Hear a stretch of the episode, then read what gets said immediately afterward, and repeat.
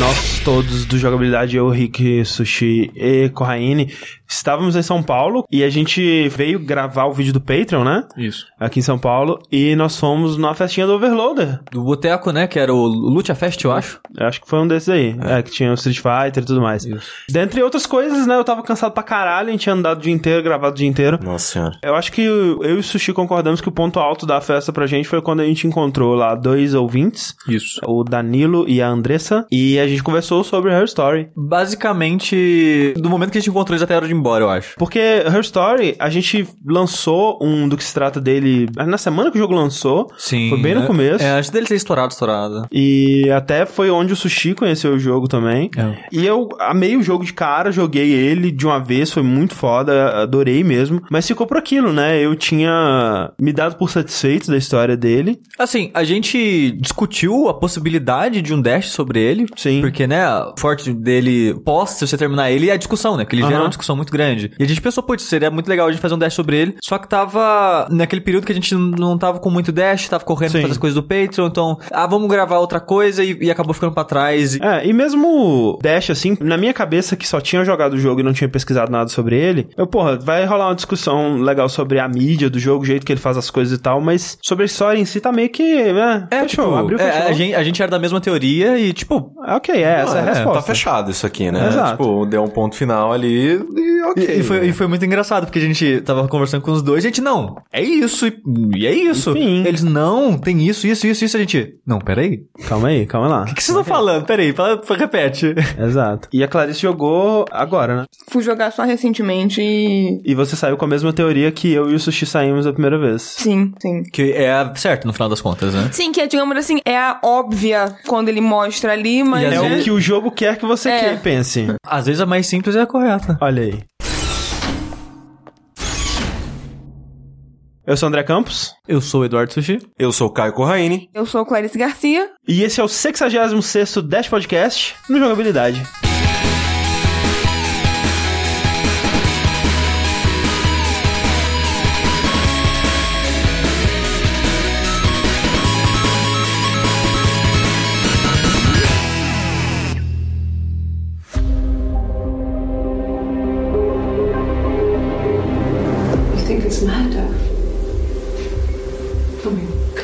Murder.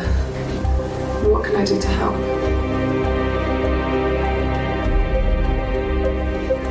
Should I be worried?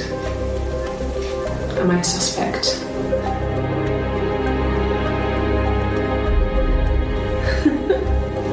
really? Are you really asking me that question? I'd like to speak to a lawyer now. You have no murder weapon. You have nothing. And all these stories we've been telling each other. Just now. Stories. Her Story é um jogo interessante, especialmente pelo lugar e hora que ele foi lançado, né? De estar nesse meio logo depois de ter estourado o podcast Serial, né? E na crista aí de uma moda de jogos que simulam desktop, né? Ele foi um dos que trouxeram isso pro mainstream mesmo, mas é algo que já acontece há bastante tempo e tem acontecido com mais frequência desde o sucesso do Her Story, né? Jogos como o Emily is Away, Cibele, aquele Pony Island. Pony Pony Island. Tem aquele outro também, é Calêndula. Tem um, uma, uma porrada de jogos assim, que é uma premissa que eu acho muito interessante, assim. Por mais meta que seja, né? Você tá controlando alguém, controlando um computador. É interessante de você. Se, se tem jogo em primeira pessoa de ação, por que não um jogo em primeira pessoa de você no PC? E é legal porque te coloca num lugar familiar, né? Porque computador, né, cara? Quem não, não sabe mexer no computador. Acho que quase todos esses jogos você está efetivamente jogando em um computador. Exato. É, o Her Story você pode jogar ele em iOS, que vai ser pra Android em breve, mas né, Sim, a maioria sim. das pessoas imaginam que jogou no PC. É, e ele cria um clima muito crível, né? Desde a tela, né? Que você joga num computador de tubo com um monitor antigão, né? Então aquele monitor curvo e você consegue ver as linhas dele, né? E, e tem todo aquele efeito de- reflexo da- da da pessoa. tela. é. E sem falar os barulhos, né? Ele tem o barulhinho do processador funcionando, o barulhinho das teclas, né? Dos cliques. Eu não sei vocês, mas esses jogos que me colocam pra mexer num computador, E o próprio Her Story como um todo, ele mexe numa parte muito primal do meu cérebro, que é aquela vontade de fuçar nas coisas dos outros. Sim, exato, é. Que o que mais me impeliu a ver o Hair Story e tudo mais, obviamente eu tava achando a história interessante, a gente vai se aprofundar mais sobre isso mais pra frente, mas você estar acompanhando a vida de uma pessoa, Exato. você tá como se fosse uma mosquinha ali, ou no caso do Her Story, um dos policiais que tava na sala do interrogatório e tal, essa paixão por se enfiar na intimidade de Sim, outras pessoas é. uma coisa que realmente chama atenção. É, o né? voyeur da vida alheia, né? É, exato. Tanto é que eu acho que a primeira coisa que você faz não é nem pesquisar. Você começa a abrir os arquivos pra Exato. ler, abrir a lixeira pra ver o que tem dentro da lixeira. E que é muito interessante a premissa do jogo, o jeito que eles te apresentam isso, né? Ele te explica onde você tá, basicamente por alguns documentos de texto que você encontra no desktop, né? Não tem nenhuma instrução, tutorial, né? Ele simplesmente te joga na tela do PC e, tipo, se vira aí pra descobrir. Que ele faz muito bem, porque é muito intuitivo. Intuitivo, né? é. Mas é, é legal porque isso que o Corrêa tava falando, né? De você tá mexendo talvez em alguma coisa que você não devia ou que muita gente não mexe há muito tempo, né? Eles falam, ah, esse computador, ele fazia parte de um arquivo da polícia e parte dele foi perdido no enchente, só tem parte do arquivo, né, nesse computador e sabe-se lá o que você vai encontrar aqui, eu não sei, né? Tem muito tempo que esse computador não é acessado até. Então isso te deixa muito curioso, né? E te instiga a descobrir. E não só isso, né? Porque o jogo ele meio que coloca no papel de um detetive, né? E Sim. não necessariamente o detetive que tá questionando a, a mulher. E não necessariamente um detetive profissional, né? Uma pessoa Exatamente. civil que tá lá mexendo. Isso, na- porque nos documentos que você mexe, fala, tipo, você tá num PC antigo, que é mais antigo que da era que você tá, Sim. que ele teve os arquivos corrompidos e danificados por uma enchente que aconteceu, na delegacia especificamente, com o computador da polícia. Então, os arquivos de vídeo que tem lá estão todos. que era um arquivo único só, foi corrompido e quebrado em vários arquivos pequenos e alguns se perderam até. Aham. Então, você tem essa premissa, né, de um cara que te deu a permissão de você ir lá mexer nesse computador, esse computador tá todo zoado, e você tem que fazer esse trabalho de detetive, caçando os arquivos pra entender o que tá ali, mas ao mesmo tempo você sabe que tá errado, que você tá mexendo no computador da polícia, escondido e coisa assim, sabe? Então tem esse lance do voyeur fazendo algo que você não deveria estar fazendo, e também o lance do detetive que você tá tentando desvendar essa história. Você até recebe, assim, alguém te deu a permissão, né? Você não tá meio que invadindo nem nada. Você tem É, um e-mail. mas deu a permissão pra você ver certa parte. Quando você começa a ver outras partes, como abrir os arquivos, né, que estão no Aham. desktop É, e tá tal, meio que tá fuçando. você meio que se sente fuçando, assim. E uma coisa que eu acho, assim, genial no Her Story, assim, que pra mim, ele é um jogo que ele pode ser dividido em duas partes principais, assim, a parte da atuação e a parte das ferramentas que ele se utiliza pra te contar essa história. Porque ela faz com que a experiência seja tão individual, tão particular, porque como que funciona? Você chega, né, nesse computador e tudo mais, então você utiliza de uma ferramenta, né, que ela te permite procurar por palavras. E, não por acaso, a primeira palavra que tá lá na tela, já quando você entra no programa, é murder, Sim. né? Assassinato. É meio que o jogo te dando uma sugestão, ó, você pode p- começar por aqui, se você Esse é o quiser. setting. Aqui, É, ó. Aí é. você já assiste alguns pequenos clipes, sei lá, de 15 segundos e tal, de vídeo, em que essa palavra foi dita. Exato. Né? Essa que é a ideia do sistema de busca, né? Eles explicam que o software da polícia, ele usa um, um sistema de reconhecimento de fala e indexou todos os clipes, né? Dessa forma, que você pode procurar por palavras que foram ditas no vídeo pra encontrar eles. E ao mesmo tempo que isso é interessante, né, como mecânica do jogo, você caçar Aham. os vídeos pelas palavras ditas, invibializa de ficar em qualquer outro idioma. Exato. É. Porque o sistema de busca pega o roteiro do jogo que tá em inglês e... É, teria É. que rolar um- uma Localização localização absurda. fodida. É, É, teria é. que ser pô, quase outro jogo feito. E, talvez assim. quebre até um pouco do ritmo que o cara queria dar pro jogo, Exato. sabe? Porque você sente que é muito do ritmo e das coisas que você encontra são deliberadas, né? Porque, por exemplo, se você colocar culpado ou alguma coisa assim, palavras que te poderiam falar mais diretamente sobre o que aconteceu, você não vai encontrar todos os vídeos, porque ele limita os seus resultados aos cinco primeiros. É. E Ele, isso que é genial, sabe? É, um toque muito inteligente. ele faz de conta que você tem um arquivo imenso pra procurar, mas quando você analisa bem, você vê que ele tá fechando o seu caminho ali pra você justamente procurar os vídeos que você tem que ver naquele momento. É, por exemplo, você procura Murder e ele te dá alguns resultados. E provavelmente uma das primeiras buscas que você vai fazer depois disso é o nome Simon, né? Que é um nome que é dito nesses primeiros resultados. Sim. Que é o nome da pessoa assassinada. E quando você procura Simon, aparece, tipo, mais de 100 resultados, talvez, sabe? É- É muita coisa. Tipo, muitos vídeos que aparecem Simon. Só que você só vai conseguir ver os primeiros cinco. Porque se você visse todos, provavelmente só ali você já É, ali desvendaria a maioria lá, das coisas. No meio daqueles, daquele monte de resultados ia estar um dos vídeos do final, que é Exato. um dos Exato. que mais revela detalhes e tudo mais. É, então é muito inteligente e o designer do jogo, o Sam Barlow, usa isso a favor dele, né? A favor do ritmo do jogo. Porque você para pra pensar, tipo, porra, é um sistema de busca, como que isso é um jogo, né? Como que vai ter um arco narrativo, como que vai ter um começo, meio e fim. A menos que você tenha muita sorte, tem algumas palavras que você pode Sim. procurar que vão te dar vídeos que vão revelar muita coisa. Nenhum vídeo vai revelar tudo. E é muito difícil, né? Você dar sorte de, ou azar no caso, Exato. de procurar uma dessas palavras. Então, o Sam Barlow, ele com certeza teve muito trabalho de ir à mão e pensar, tipo, quais são as palavras prováveis que alguém vai procurar aqui, quais são as palavras que ele vai encontrar nos outros vídeos que vai fazer ele procurar certas coisas e como que eu posso impedir de cara dessa pessoa encontrar os vídeos mais importantes no começo. E também montar o roteiro É. de maneira com que isso, sei lá, é, se a última entrevista do jogo, que é mais reveladora e tudo mais, ela fosse extremamente literal e extremamente direta, ia ser muito fácil você, tipo, ah, eu cheguei nisso, ok, agora eu vou pra isso, agora eu vou pra isso, agora eu vou pra isso. Mas como a interpretação também ajuda muito nisso,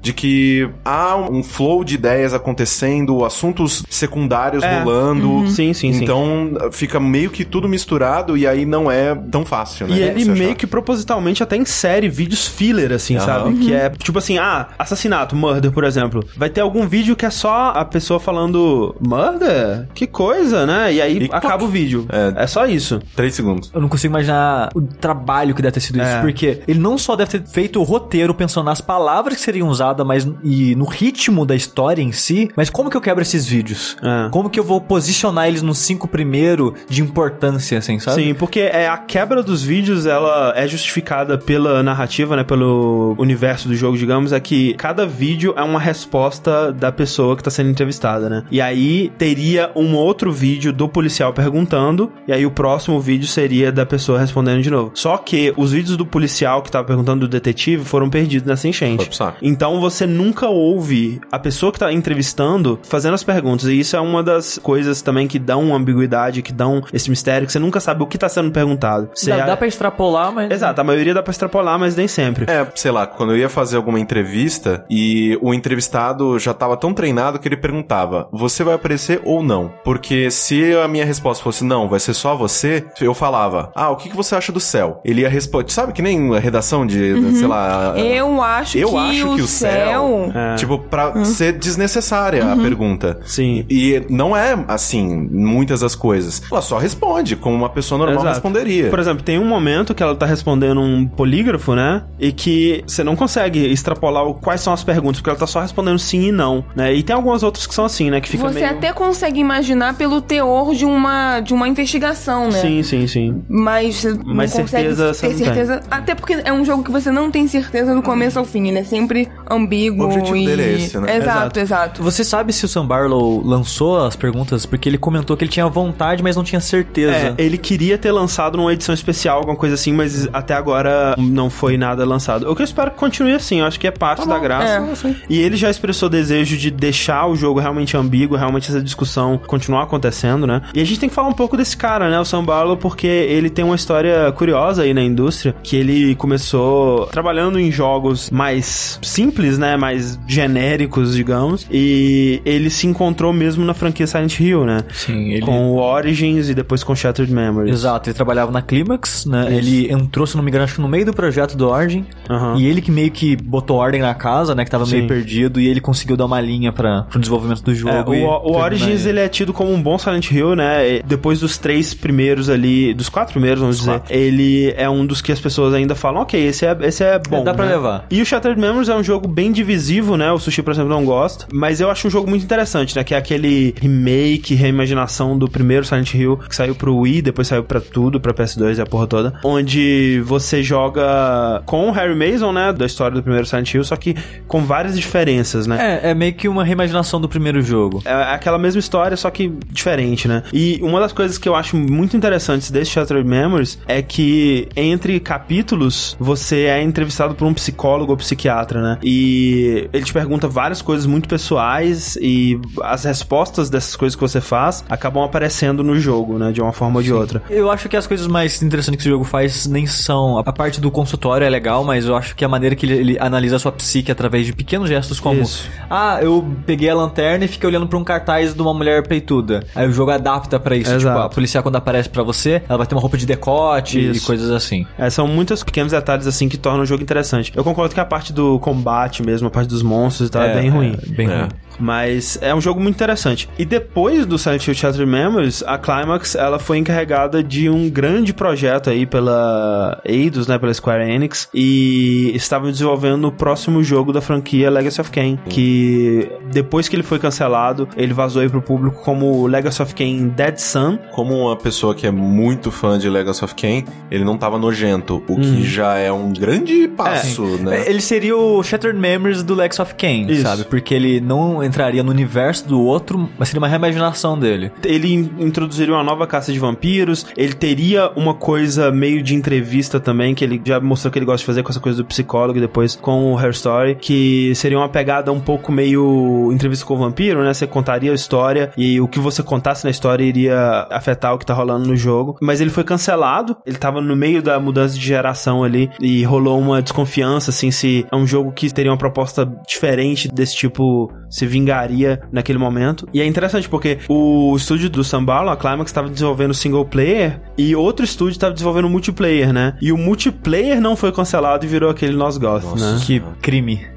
um absurdo, né, cara? O que, que vamos fazer com o Legacy of Kain? Ah, vamos lançar um jogo multiplayer, valeu. Que bom que já saiu do ar, né? Já desligaram os servidores da porra toda. E aí, esse Legacy of Kain da edição foi cancelado, mas do desenvolvimento dele saiu uma coisa boa, que ele conheceu uma atriz chamada Viva Seifert, que é um dos primeiros trabalhos dela como atriz, né? Ela tava trabalhando aí na captura de movimentos de um, algum personagem desse Legacy of Kain. E o Sambalo, ele se via muito frustrado com o processo de captura, né? Porque eles tinham uma sessão de grandes performances, grandes atuações lá no, no palquinho deles, lá com as, os colãs verde lá e as bolas de golfe. E quando ele passava isso pro computador, né? Pros personagens, ficava aquela coisa meio decepcionante, né? Eles não eram nenhuma Naughty Dog. E mesmo a Naughty Dog, assim, ainda não chegou no nível de replicar perfeitamente uma performance humana. E ele via jogos como o L.A. Noir, né? Que tentavam uma outra abordagem pra resolver esse problema de ter performances 100% críveis no jogo. E é uma ideia muito interessante que o L.A. Noir teve, mas provavelmente é o único jogo que vai fazer aquilo porque foi tão caro e tão proibitivo. E que né? mesmo assim dava uma sensação muito forte em Kenny Valley, sabe? Sim, sim, ainda não era nem perto de, de uma performance 100% crível ali. Então ele decidiu que o jogo dele teria que ser em vídeo, né? Teria que ser filmado, teria que ser em FMV, né? Que é o Full Motion Video, que é um termo bem antigo já. É tipo de jogo que ele morreu tão rápido quanto nasceu, mas tá tendo um revival agora, né? Jogos tipo Night Trap, Fantasmagoria, Gabriel Knight 3. Gabriel Knight, jogos daquela época que meio que o CD entrou em voga e tipo, porra, a gente tem todo esse espaço, vamos usar esse espaço. Cara, o que é né? mais real que a realidade, né? Não? Exato. Pra que desenhar o joguinho se a É, gente pode pô, Mortal Kombat veio nessa também. Exatamente. Exato. Então, é bizarro que muitos jogos eles sentiam que eles tinham que seguir essa modinha, meio que sem considerar se aquilo era o melhor pro jogo. E o Sam Barlow, ele pegou essa tecnologia, não porque ele queria, mas porque ele precisava, porque ela ia resolver o problema dele, né? E ele conseguiu fazer um jogo em volta disso, né? Exato. Porque se o jogo fosse exatamente como ele é, mas com CG, Meu Deus. seria horrível. Por algum motivo ele conseguisse financiar esse jogo com a tecnologia do Tim Bondi lá do L.A. Noir, provavelmente seria aqueles personagens fazendo expressões super exageradas, né? E aquela coisa super... E, e muito mais caro. E muito mais caro, infinitamente mais caro. Então ele conseguiu fazer um jogo que resolve esse problema, né? De você ter uma performance de um ator ali na tela que é interessantíssimo pra história que ele tá querendo contar, de uma forma muito barata e que funciona, né, dentro da história dele, porque a gente sempre fala, né, que a criatividade ela flui muito bem quando você tem poucos recursos, né? Exato. Então ele cria esses vídeos que foram gravados em 1994, numa câmera tosquíssima, num cenário só, mal tem captação de som, e todas essas coisas, tipo, porra, limitações técnicas. Não, ele usa todas essas a favor dele, né, pra dar realismo à à história que ele tá querendo Sim. contar. Então isso é muito, muito legal. Uma coisa também que eu acho que engrandeceu muito o jogo e só foi possível por causa né, do, do FMV é a performance da Viva, né? Sim. Que ela manda muito bem, cara. É. Acho que metade do peso do jogo tá nela e Sim. ela Total. arregaçou, cara. Sim, ela é a única atriz no jogo inteiro. É a única voz que você escuta no jogo, A única pessoa basicamente. que tá atuando, o único rosto que você vê, as únicas expre- expressões que você vê. É, você vê o rosto do personagem que você tá interpretando, né? Mas não é vídeo, é um, um desenho. E você interage com uma outra pessoa que conversa com você por mensagens e tal. E você vê esse rosto muito mal também. É um reflexo, bem, na bem tela. simples. Então, a Viva é realmente o único personagem, personagem mesmo no jogo. E é interessante porque ela não é formada, né, como atriz, ela não fez isso é, durante a vida dela, né? Inclusive, pesquisando, a gente viu aqui que ela é uma ginasta olímpica, né? Ginasta, é. Ginasta e ela tem mais duas bandas. E não é qualquer ginasta, né? Não é tipo, ah, ela competiu na escolinha. Não, ela foi na Olimpíada de Barcelona, cara. Ela tava Não lá. é pouca merda, não. Não é pouca merda, não. Puta apresentação boa, inclusive. E a Fela tem um talento, porque essa foi a primeira performance profissional dela, né? Que É. saiu, né? Porque Exato. Ela, fez a captura do jogo, mas o jogo né, acabou não saindo. Esse foi o primeiro trabalho de verdade, entre muitas aspas, dela de, com atuação. E manda bem pra caralho. Ah, não, e a pressão, né, cara, de você carregar essa coisa toda, um roteiro do tamanho de um, Só de um você, filme. depende de você, aquilo dá pra fazer sucesso. E uma coisa interessante da performance dela é que quando eu joguei pela primeira vez, eu achei em muitos momentos que ela tava exagerando um pouco, né? Fazendo um pouco de overacting em alguns momentos, assim, que eu fiquei assim, tá, não precisava desse sorrisinho maligno, não precisava dessa olhadinha quando ela pega o espelho e olha como se fosse um psicopata pro espelho e tal. Acho que talvez tenha tido um pouco de exagero nessas partes. Ou será que foi direção? Será que isso tá dentro do universo? Sim, né? exatamente. Isso quer dizer que direção. O Sam Barlow quer queria que ela exatamente passasse a- é, exatamente Exato, isso. talvez à medida que você vai entendendo mais da história, entendendo mais o que tá acontecendo ali, você pensa, talvez é exatamente isso que ela queria passar com essa atuação. Exato. Tá, então quando você começa a jogar Her Story, você tem esse computador, como a gente disse, e você vai vendo esses vídeos de sete entrevistas separadas ao longo de vários dias, que essa mulher, chamada Hannah Smith, tá sendo interrogada pela polícia por causa do assassinato do marido dela. Desaparecimento a É, princípio. exato. Do- Primeiro, é desaparecimento, né? Dependendo do que você for procurando, você já descobre que foi assassinato, mas sim, você vê que primeiro ela ligou pra polícia e ela foi lá dar um depoimento falando: Ó, meu marido sumiu, eu não sei onde ele tá e tal. E aí, depois de algumas entrevistas, ela também encontra o corpo e descobrem que o marido dela foi assassinado. E aí é essa busca pra tentar descobrir o que aconteceu. Então agora a gente vai pra parte de spoilers, onde a gente vai discutir tudo que acontece no jogo, a gente vai tentar seguir uma linha cronológica pra Facilitar o entendimento. facilitar né? o entendimento. É algo que você não vai ter acesso quando você estiver jogando a primeira vez, mas é algo muito útil pra você fazer depois, né? Ver os vídeos em, em ordem cronológica pra entender o que tá acontecendo e Entender melhor, mas não É. obter resposta. É, eu acho que respostas definitivas É. são difíceis. E uma coisa que é importante dizer também, né, que se você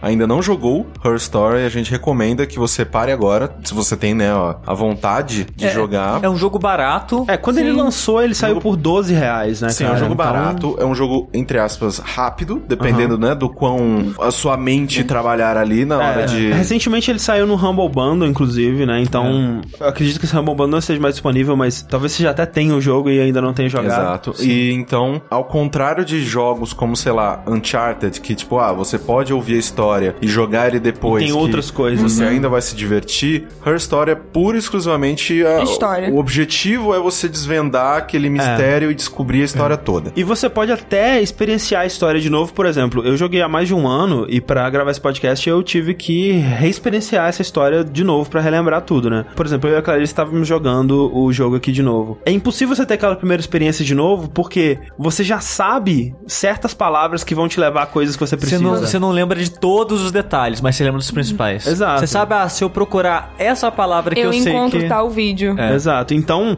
você nunca vai ter aquela primeira experiência de novo. Eu, só um nota, né, antes de ir pro próprio spoiler direto, uma coisa que a gente deixou passar na parte que a gente falou da, do jogo em si, da jogabilidade, é de como ele coloca você como um detetive, você, jogador, porque você tem que ter o bloco de nota. Exato. Exato. anotando, cara, nesse vídeo ela falou essa e essas palavras. Aí você vai anotando as palavras pra aí você É, pesquisar. nesse vídeo ela falou do fulano de tal. Você começa anotando, sei lá, nomes de pessoas que ela vai citando, nomes de lugares, nome, palavras específicas, né, de coisas que aconteceram. E depois, quando esgotam essas possibilidades, você vai meio que tentando responder perguntas que você tem, né? Então, tipo, porra, eu quero saber o que que aconteceu nesse momento da história. Você conecta um pensamento a outro, uma coisa que ela falou a outra e se questiona e procura isso dentro É, do... exato. Então, muito interessante. É que eu acho que é fácil as pessoas pensarem, não tem um jogo aí, sabe? Mas eu acho que ele é um dos melhores jogos de detetive já Pois feitos, é. sabe? Exatamente porque ele é tão simples, mas tão direto ao ponto de, do que é ser detetive ali, né? Exato. Sabe, É, é interessante que, por exemplo, esse jogo, ele tá pra L.A. Noir, assim como Gone Home tá pra Bioshock. É aquela coisa, você pega um elemento que é interessante daquele jogo, no caso do Bioshock seria o storytelling com o ambiente, no caso do L.A. Noir seria essa coisa de você entrevistar alguém e descobrir a verdade, né, através do que a pessoa tá te dizendo,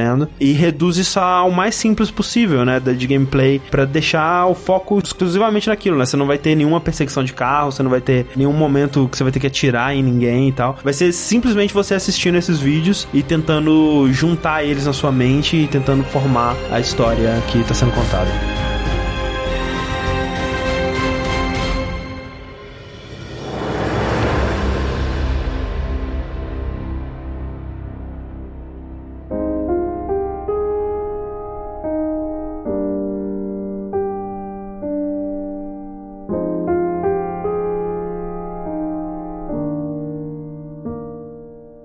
Agora a gente começa o bloco de spoilers, fica aí avisado. E eu queria saber então aqui, antes da gente começar, se todo mundo está comigo com a certeza de que é uma pessoa só. Você tá louco? Não. São duas Porra, irmãs. Vai ser muito divertido isso aqui, cara. Mas, Porque mas eu é- tenho certeza, cara. Não, Não, você não. pode ter essa certeza É. e morrer com ela. É. Mas assim, tem basicamente quatro versões da história. Quatro? assim. Olha aí, É. vamos ver. É que uma dessas quatro são meio que uma só, só que tem detalhes sim, nela. É. Porque tem a que eu acho que acredito- o André acredita que é só alguém mentindo. A minha teoria é que só existe uma pessoa, que é a Hannah, e ela criou um plano maligno, foda, sinistro pra mentir, pra polícia acreditar que tem duas pessoas, ou pra polícia acreditar que ela é louca, e aí ela ser só internada, ou É. ter que passar por Mas o para mim essa teoria não faz muito sentido porque durante as paradas ela se entrega muito, sabe? Como se fosse a, a EA vem tentando vender o FIFA desse ano, sabe? Ele vai cagar no FIFA do ano passado. Aham. E ela faz isso, sabe? Mas é exatamente por isso. Ela Ele quer ser que é descoberta. proposital. Então, assim que ela entrega uma das pessoas da história, não faz mais sentido, porque só, se só existe ela, ela vai ser presa. Sabe? Então ela quer ser presa. Não, mas faz ela, não, sentido, o que ela entendeu? quer é ser tida como maluca, Pra ela não poder ser julgada como uma pessoa normal. Eu não, não sei. Tem, não É, consigo comprar isso. eu Tipo o lance do não- corpo, é. por que ela foi atrás da polícia desde o princípio pra se entregar e, e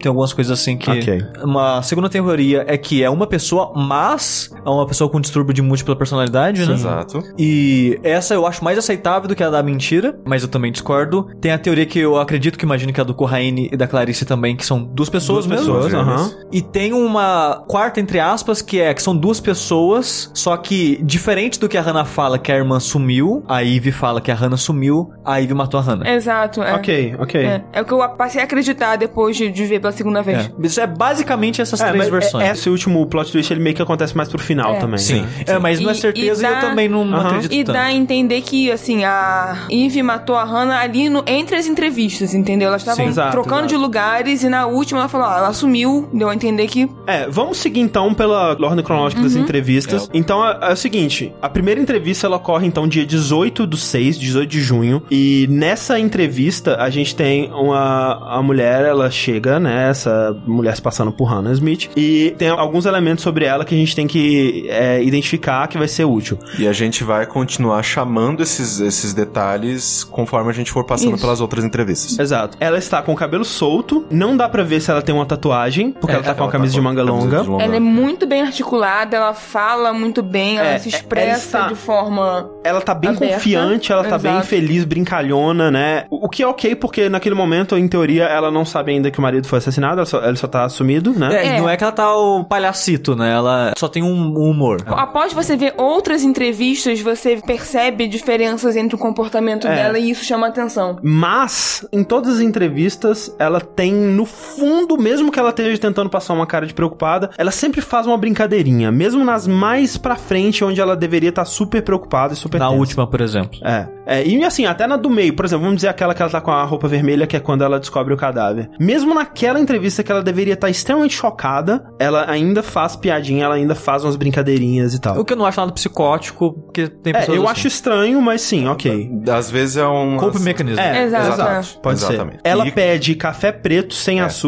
Café preto. Sempre. Quer dizer, a gente vai chegar nesse ponto. Exato. E beleza, esses são os dados da pessoa, né? E aí nessa primeira entrevista, ela tá falando sobre ela, se apresenta, ela fala o que aconteceu, né? A primeira versão da história dela, que ela conta que, ah, a gente teve uma discussão na sexta-noite, e aí ele saiu e não voltou mais. Essa é a história que ela conta, e é, nela não dá nenhum álibi pra ela nesse primeiro Ele momento, nem nada. há dois, três dias? Foi... Algo assim. é, parece que ela... Isso Eu é acho que ela foi pra lá. É, exato. Exato, exato. Parece- segunda-feira. Ele sumiu no final de semana. Exato. Ok. E aí ela tem um trejeito nessa durante essa entrevista que ela tá sempre mexendo na aliança. Uma outra coisa também que corroboraria essa ideia de que são duas pessoas é que aqui ela fala pro policial que ela e o Simon, né, que é o marido dela, são amores de infância, né, childhood sweethearts, que eles falam. E aí beleza, essa entrevista é bem curta, ela acaba aí. Nessa entrevista, se a gente for analisar as duas personalidades, né, que é a Eve e a Hannah, nessa entrevista seria a Eve, Sim. certo? Só que a gente, a gente não sabe da existência dela ainda. Exato. Mas tendo todo o conhecimento que a gente sabe, Posteriormente, a gente sabe que, ela é, que é a Ivy. A Ivy é a que gosta de café preto, a É Ivy que é a mais, confiante. Descontraída. Passam alguns dias, e aí a gente tem a segunda entrevista no dia 25 do 6, 25 de junho, que essa seria já a Hannah. Por quê? Ela pede chá com açúcar, ela tá com a camiseta Manga com Manga manga curta, curta. você vê que não tem uma tatuagem no braço, e ela tá mais tímida e preocupada. Mas E ela arredia também. É, e ela Exato. tá machucada também. Exato. Ela tem um machucado no olho esquerdo dela, tem o cabelo preso e personalidade bem diferente, né? Uma pessoa muito mais tímida, insegura, mais Sim. reclusa. Mas ela continua mexendo no anel. Né, eu tenho sobrinhas que são gêmeas, e apesar delas serem crianças, eu noto muito isso, de que a partir do momento em que uma começa a fazer uma coisa, a outra adquire também. Então, sei lá, eu tava falando com uma, a gente tava comendo macarrão, e aí eu tava separando a azeitona. E aí ela, ah, mas você não gosta de azeitona? Eu falei, ah, não, eu acho azeitona meio forte demais o gosto, tudo que Sim. eu gosto de azeitona, eu não gosto. Ah lá, tá bom, então eu também não gosto. Foda-se, né? tipo, criança de 6 anos que você, que você não gosta de azeitona, que azeitona no rabo. Aí, sei lá, passou uma semana, a gente foi comer, sei lá, macarrão de novo. Não, a gente foi comer pizza. E aí a Júlia separou a azeitona e a irmã dela separou também. Aham. É, você também? Copiando. Ah, sei lá, eu, eu não gosto. Não, e mais que isso, é, elas claramente combinaram. Se Sim. forem duas pessoas, elas claramente combinaram o que fazer. Uma sabia da outra, né? E elas falam isso. Posteriormente, elas falam que tudo que uma fazia, ela anotava no diário pra outra Exatamente, saber, pra elas sim. poderem se E pra passar provar isso, tem uma hora que outra. ela repete umas paradas que aconteceram na entrevista. Perfeitamente, é. perfeitamente.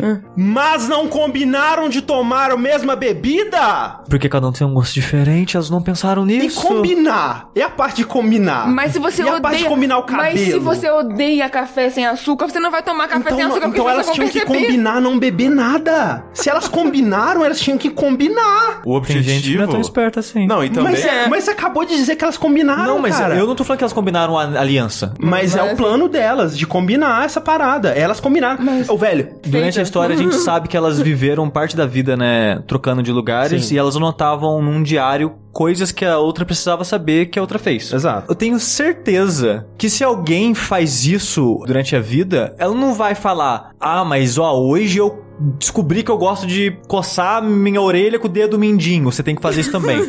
mas esses detalhes, as pessoas não passam. Ela vai falar assim: "Ah, eu falei isso pra tal pessoa, eu conversei com a professora e fiz isso, conversei com tal menino e aconteceu isso". É meio que pontos-chave, né? Exato. Exato. Esses detalhes acabam passando direto, sabe? E eu imagino que se elas combinaram dessa parada de passar a entrevista de uma pra outra pra elas ficarem por dentro de o que aconteceu na entrevista, eu acho que é fácil elas relevarem detalhes como o chá, como a aliança, que eu acho muito mais provável, como o Corrêne comentou, de pegar do dia a dia do costume de uma ver a outra fazer e acaba fazendo, do que combinar necessariamente, vamos combinar da aliança, vamos combinar da bebida. Eu acho que é muito mais da conversa, o que a gente vai falar. Sabe? E o que você falou. É, por exemplo, a Hannah matou o Simon. E na minha cabeça, o objetivo delas, durante as entrevistas, era que realmente a Eve fosse incriminada no lugar da Hannah, que a Hannah fosse É. liberada, sei A, lá. a impressão que eu tenho no final da história é essa, é que a Eve, ela ia se sacrificar pela Hannah. Tanto que aquela que ela fala no final de ah, ela sumiu, vocês nunca mais vão encontrar ela. Eu discordo que essa ideia de matar, e eu acho que era muito mais o sacrifício dela. Tipo, agora que eu já contei tudo, e eu contei tudo exatamente por causa disso, e eu sei que você é preso, então eu quero um advogado, mas a Hannah vocês nunca mais vão encontrar. Mas assim, no jogo você controla a filha da Eve. Sarah. Sim, É. essa- Exato. Esse é o único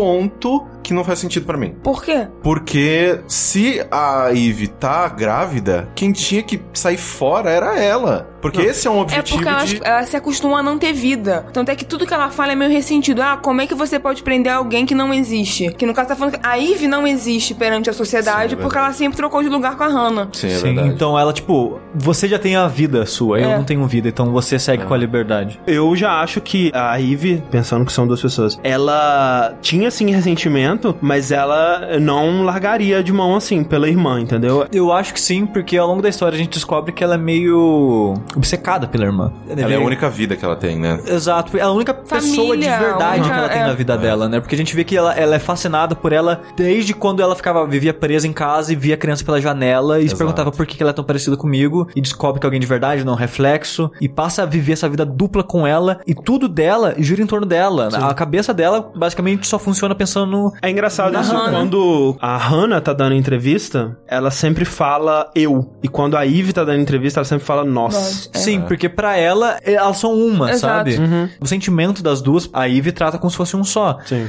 E em contrapartida e completamente natural, a Hannah se sente Sufocada. sufocada por esse sentimento, sabe? Uhum. Imagina que no começo ela gostava muito, mas no final a gente vê que ela tá cansada disso. Ela Exato. não aguenta mais essa vida de ter que trocar de lugar, ela quer ser ela mesma De e ter que separada ceder tudo da irmã. É meio irmã. que quando você para pra pensar, você coloca, sei lá, a Hannah, ela é um e a Eve, ela é zero. Só que depois de um tempo, elas começam, né, a compartilhar essa vida e aí a Eve vira meio e a Hannah vira meio. Então a Eve ganhou algo. Ela conseguiu Uhum. ter uma vida, conhecer pessoas E a outra tal. perdeu. E a outra perdeu. Então por isso que a Hannah é tão ressentida. Por mais que ela tenha seu lado positivo, de, sei lá, uma ia pra escola, eu podia, podia ficar brincando, podia fazer umas coisas. A Eve era confiante, então ela ia e conseguia os meninos. Sim. E aí depois, no segundo date, que as coisas já estão encaminhadas, Uhum. eu que sou mais reprimida, eu ia lá e saía com ele. Então, tipo, eu pulava etapas que eu não gostava da minha vida. Só que depois de um tempo, principalmente depois do Simon, ela falou: chega, não quero mais. Sim, é tipo isso mesmo. É, o Simon foi basicamente o turning point, assim, né? Porque ela conhece o cara. Não, esse cara eu quero só pra mim. Ah, eu não vou sim. dividir esse cara. E o machucado, então? O machucado é o machucado. São duas pessoas, o machucado, o machucado. Por que que elas não combinaram isso? Por que que elas contam que elas replicavam sempre o machucado uma na outra? Por que que elas não replicaram o machucado? Era uma coisa tão óbvia, era uma coisa tão fácil de ser notado pela polícia. Tipo, não, não é trejeito, é uma coisa muito clara. De um dia pro outro, o machucado desaparece. Ah, não, é dia 25 e 27. É, são dois dias. Mas ainda assim, uma- um detalhe que eu acho extremamente importante nessa parte é que o machucado ele tá no olho esquerdo da Hannah. Sim. E quando o policial ele pergunta do machucado pra Eve, ela coloca a mão no lado direito. Que é como tipo o espelho, né? Que é como se ela estivesse enxergando, né? Inclusive, tem que dizer que o espelho é um tema fortíssimo, né, no jogo, né? Sim, tudo dessa de dualidade. Tem um joguinho lá do, no computador de. Isso, é. Que é um jogo onde você joga os dois com uma pessoa só, né? Sim. Exato. Também tem é, coisas simbólicas, como o Simon trabalha com espelhos. Isso, a, a arma do crime é um espelho. Exatamente. Você Por exemplo, tá em frente a um computador com o seu rosto Hum, espelhado, é. né? Sim, porque eu acho que o jogo ele brincar tanto com essa temática do espelho e ele não usar isso pra nada seria bobo, na minha opinião, sabe? Só, só ah, vamos colocar esses vários detalhes aqui só pra, sei lá, pra divergir o cara. Não sei, eu acho que tem, tem várias coisas assim que, se você falar, ah, é só uma mentira, eu acho que você joga muito da história e da construção fora, sabe? Eu acho que se você aceita que é a história que elas contaram, que são gêmeas, perde pra mim realismo. Porque não faz sentido a história que elas contam. Nenhum sentido. Mas cada versão perde uma coisa em, em detrimento de, né? Eu acho que pra um Outras. jogo que tá querendo contar um procedimento policial e, e essa coisa toda, ele tem que ter um pé mais na realidade. A história que elas contam é muito fantástica. Eu consigo acreditar na história que elas Eu contam. consigo vamos também. vendo. Eu só tava. Não sei se eu cheguei a comentar com o André. Eu só não gosto muito da ideia da- das personalidades, né? Ah, Porque sim. eu acho que é um tronco meio idiota, tipo. Todos. a- Não, sim, mas eu, esse me incomoda pessoalmente de. Ah, pô, ela é maluca, ela tem um transtorno, por isso que ela sabe essa coisa da pessoa que tem um transtorno mental que acaba Sim, eu não cometendo um crime. Não, também acho que não, e é por isso que eu não gosto dessa teoria pessoalmente. Mas enfim, aí o que ela conta, né? Mais sobre a história do dia que aconteceu a briga. Ela fala que foi no aniversário dela, que eles jantaram, que ela recebeu o presente, que era um espelho, era um espelho especial, único, que o Simon tinha feito especialmente pra ela. Ela fala que ela, ah, não gostei do espelho, e aí a gente discutiu, mas não foi por causa do espelho, foi por causa uma briga que tava já engatilhada há e muito ela tempo. fala especificamente que ela não gosta de ver o reflexo dela. Isso. Dando a entender que ela Ela tá não gosta cansada da, dessa da vida Eve. Exato. dupla. Já tá de saco cheio de ver a irmã. E aí ela também contradiz algo que a Eve disse na entrevista anterior, né? Que ela e o Simon eram amores de infância, mas aí ela contradiz e fala: Não, a gente se conheceu quando a gente tinha 17 anos. E aí conta essa história que o Corrêa tava falando, né? Que depois você vai descobrir que é a Eve, mas ela fala: Ah, foi uma amiga minha que me ajudou a sair com ele, né? E aí já no começo eu fiquei grávida, e aí as nossas famílias obrigaram a gente a se casar, e eles casaram com 17 anos mesmo. Mas um argumento aí pra serem duas pessoas é que quando ela fala da lua de mel, de quando eles se mudaram, ela fala, porra, e enfim a gente estava sozinho. Foi É. bom, foi um momento feliz, porque eles mudaram pra casa dos pais do Simon. Lá foi um tempo de esperança, porque eu podia ter um tempo pra mim mesma e tal. E ela E fica. tem é, um outro detalhe também, como ela fala do casamento. Ela fala, ah, nossa dança foi linda, foi literalmente nossa primeira dança e tal. E depois, quando ela vai falar novamente sobre o casamento, você percebe que não pode ser ela, porque ela fala de uma forma diferente. Ela, ah, ele tava muito bonito nas fotos. Disseram que foi muito bonito, então... Disseram que foi muito bonito. É, fala disseram que foram, é. E também esse lance do casamento e de tempos felizes é porque a Hannah foi mudar pra casa da família do cara e a Ivy ficou pra trás. Sim, exato. Então foi tempos felizes porque a gente se separou. Exato, não tava. É isso que ela fala, eu tive o tempo pra mim mesma, né? Então Exato. não tinha mais Ela vida. voltou a ser um. A Eve, né, ela não morava com a Hannah, né? Ela morava com uma outra mulher que morreu. Sim. Num suposto acidente caindo da escada. Olha só quem diria. É. E depois, né, elas se separam, né, por causa do casamento, eles vão morar na casa da família do cara. Passa um tempo, os pais da Hannah morrem. Exato. Envenenados. Oh, Com meu cogumelos. Deus, quem diria? Que por acaso o pai sabia muito bem como É, e toda- manipular Não cogumelos. só o pai, como a Eve. Exato. Não, exato.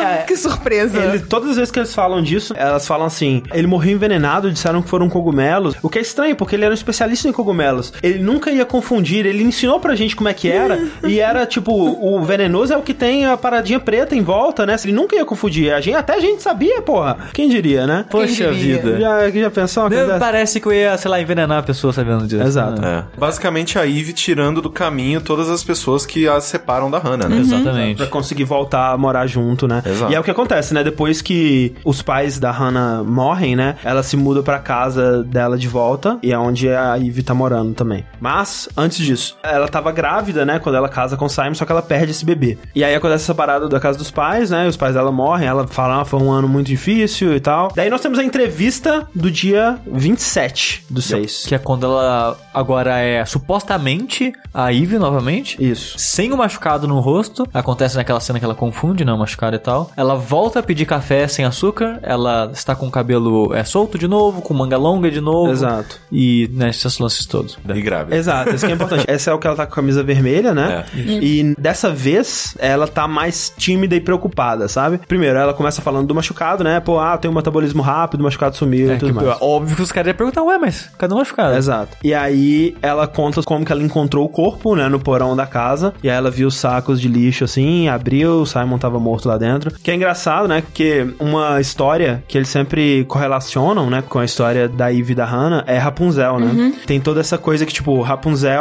é um bebê que a bruxa roubou de uma família, né? E criou o bebê numa torre. E aí, eis que chega um príncipe, e não só tenta salvar, né? Mas sobe na torre toda noite, engravida a Rapunzel. E aí a bruxa descobre que a Rapunzel tá grávida e corta o cabelo dela, solta ela na floresta. E aí pega o príncipe e deixa o príncipe cego. E toda vez que eles falam do Simon, e especialmente nesse momento, eles falam, ah, ele tava sem os óculos que ele precisava pra enxergar e tal. Você tem essa relação legal com Rapunzel. Todos os detalhes são muito impressionantes. É muito legal. Engraçado que como que é meio que um conto de fada essa história. Sim, sim. O André, ele acha alguns detalhes absurdos, mas eu acho que é muito nesse clima de conto de fada do jogo. é. né? Talvez porque é inventado. Exatamente porque é inventado, mas, né, tem isso. E aí, é a primeira vez que ela fala do álibi dela, né? Que aí já muda um pouco a história que ela tinha contado antes. Que ela conta que depois da briga deles no dia do Ela aniversário pegou o dela. carro e fuf, foi pra Glasgow, né? Que ela fala que dirigiu pra norte, que ela queria pensar e não sei o que lá. E aí ela só conta dessa vez que ela dorme no carro e volta no sábado. E aí ela vai e vomita nesse momento, que é, ela fala que ela tá grávida. E aí nesse momento ela prende o cabelo e tal. E eu acho legal essas mudancinhas assim, porque como a gente acha tudo fragmentado, né? Isso.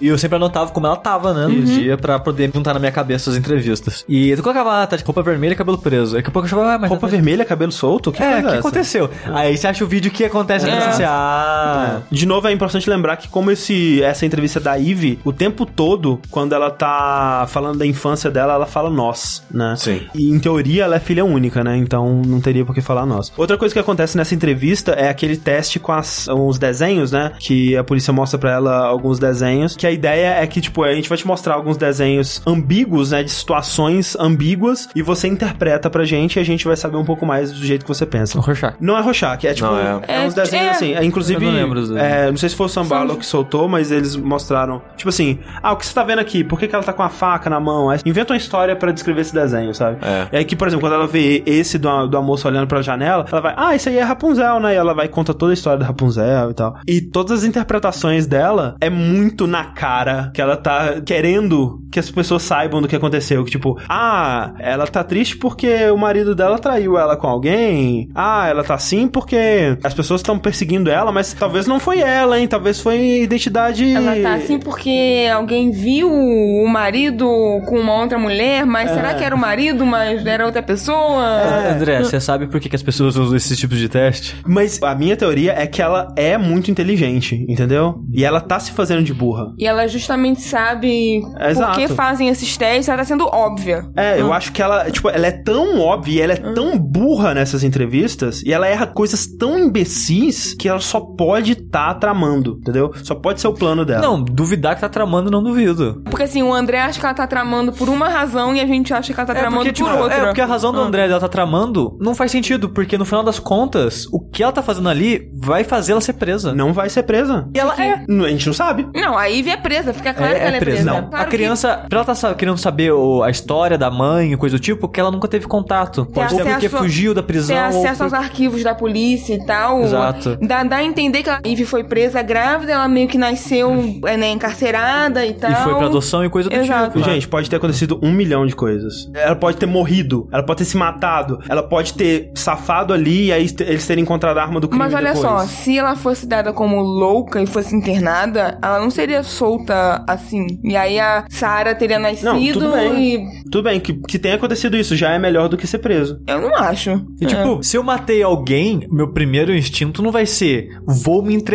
e fingir de louco. É melhor ir pro hospício do que pra cadeia. Não, meu, É, meu- meu- matei alguém, como eu sumo com esse corpo? É. É tipo, tem- tinha muitas maneiras mais fáceis Mas é- de tentar ninguém ser preso. Não, mas sabe? eu não acho que esse era o plano dela desde o início. É, o plano dela se torna, ok, agora eu vou me entregar e vou querer que eles acreditem que eu sou maluca na última. E aí a gente vai chegar lá. Mas Então, o caminho por- dela então, inteiro Isso, isso não é... explica por que, que ela fingiu machucado. Ela queria que a polícia acreditasse que fossem duas pessoas. E como que ela ia ser safada essa história de ser duas pessoas. Ué, tipo, ela- ah, a outra fugiu, não sei, só fugiu. Exatamente. Ah, então tudo bem, tudo Mas, bem, só, tá mas só que liberado. isso, o, jeito, o jeito que a história acontece, acontece pra ela ser presa, não ela ser solta. Não, entendeu? mas então, até um certo ponto, ela ainda acreditava que ela conseguiria colocar essa culpa em outra pessoa, entendeu? Tem um ponto que a gente vai discutir aqui que ela percebe que não vai dar mais. E aí a própria atitude dela muda completamente, que é na última entrevista.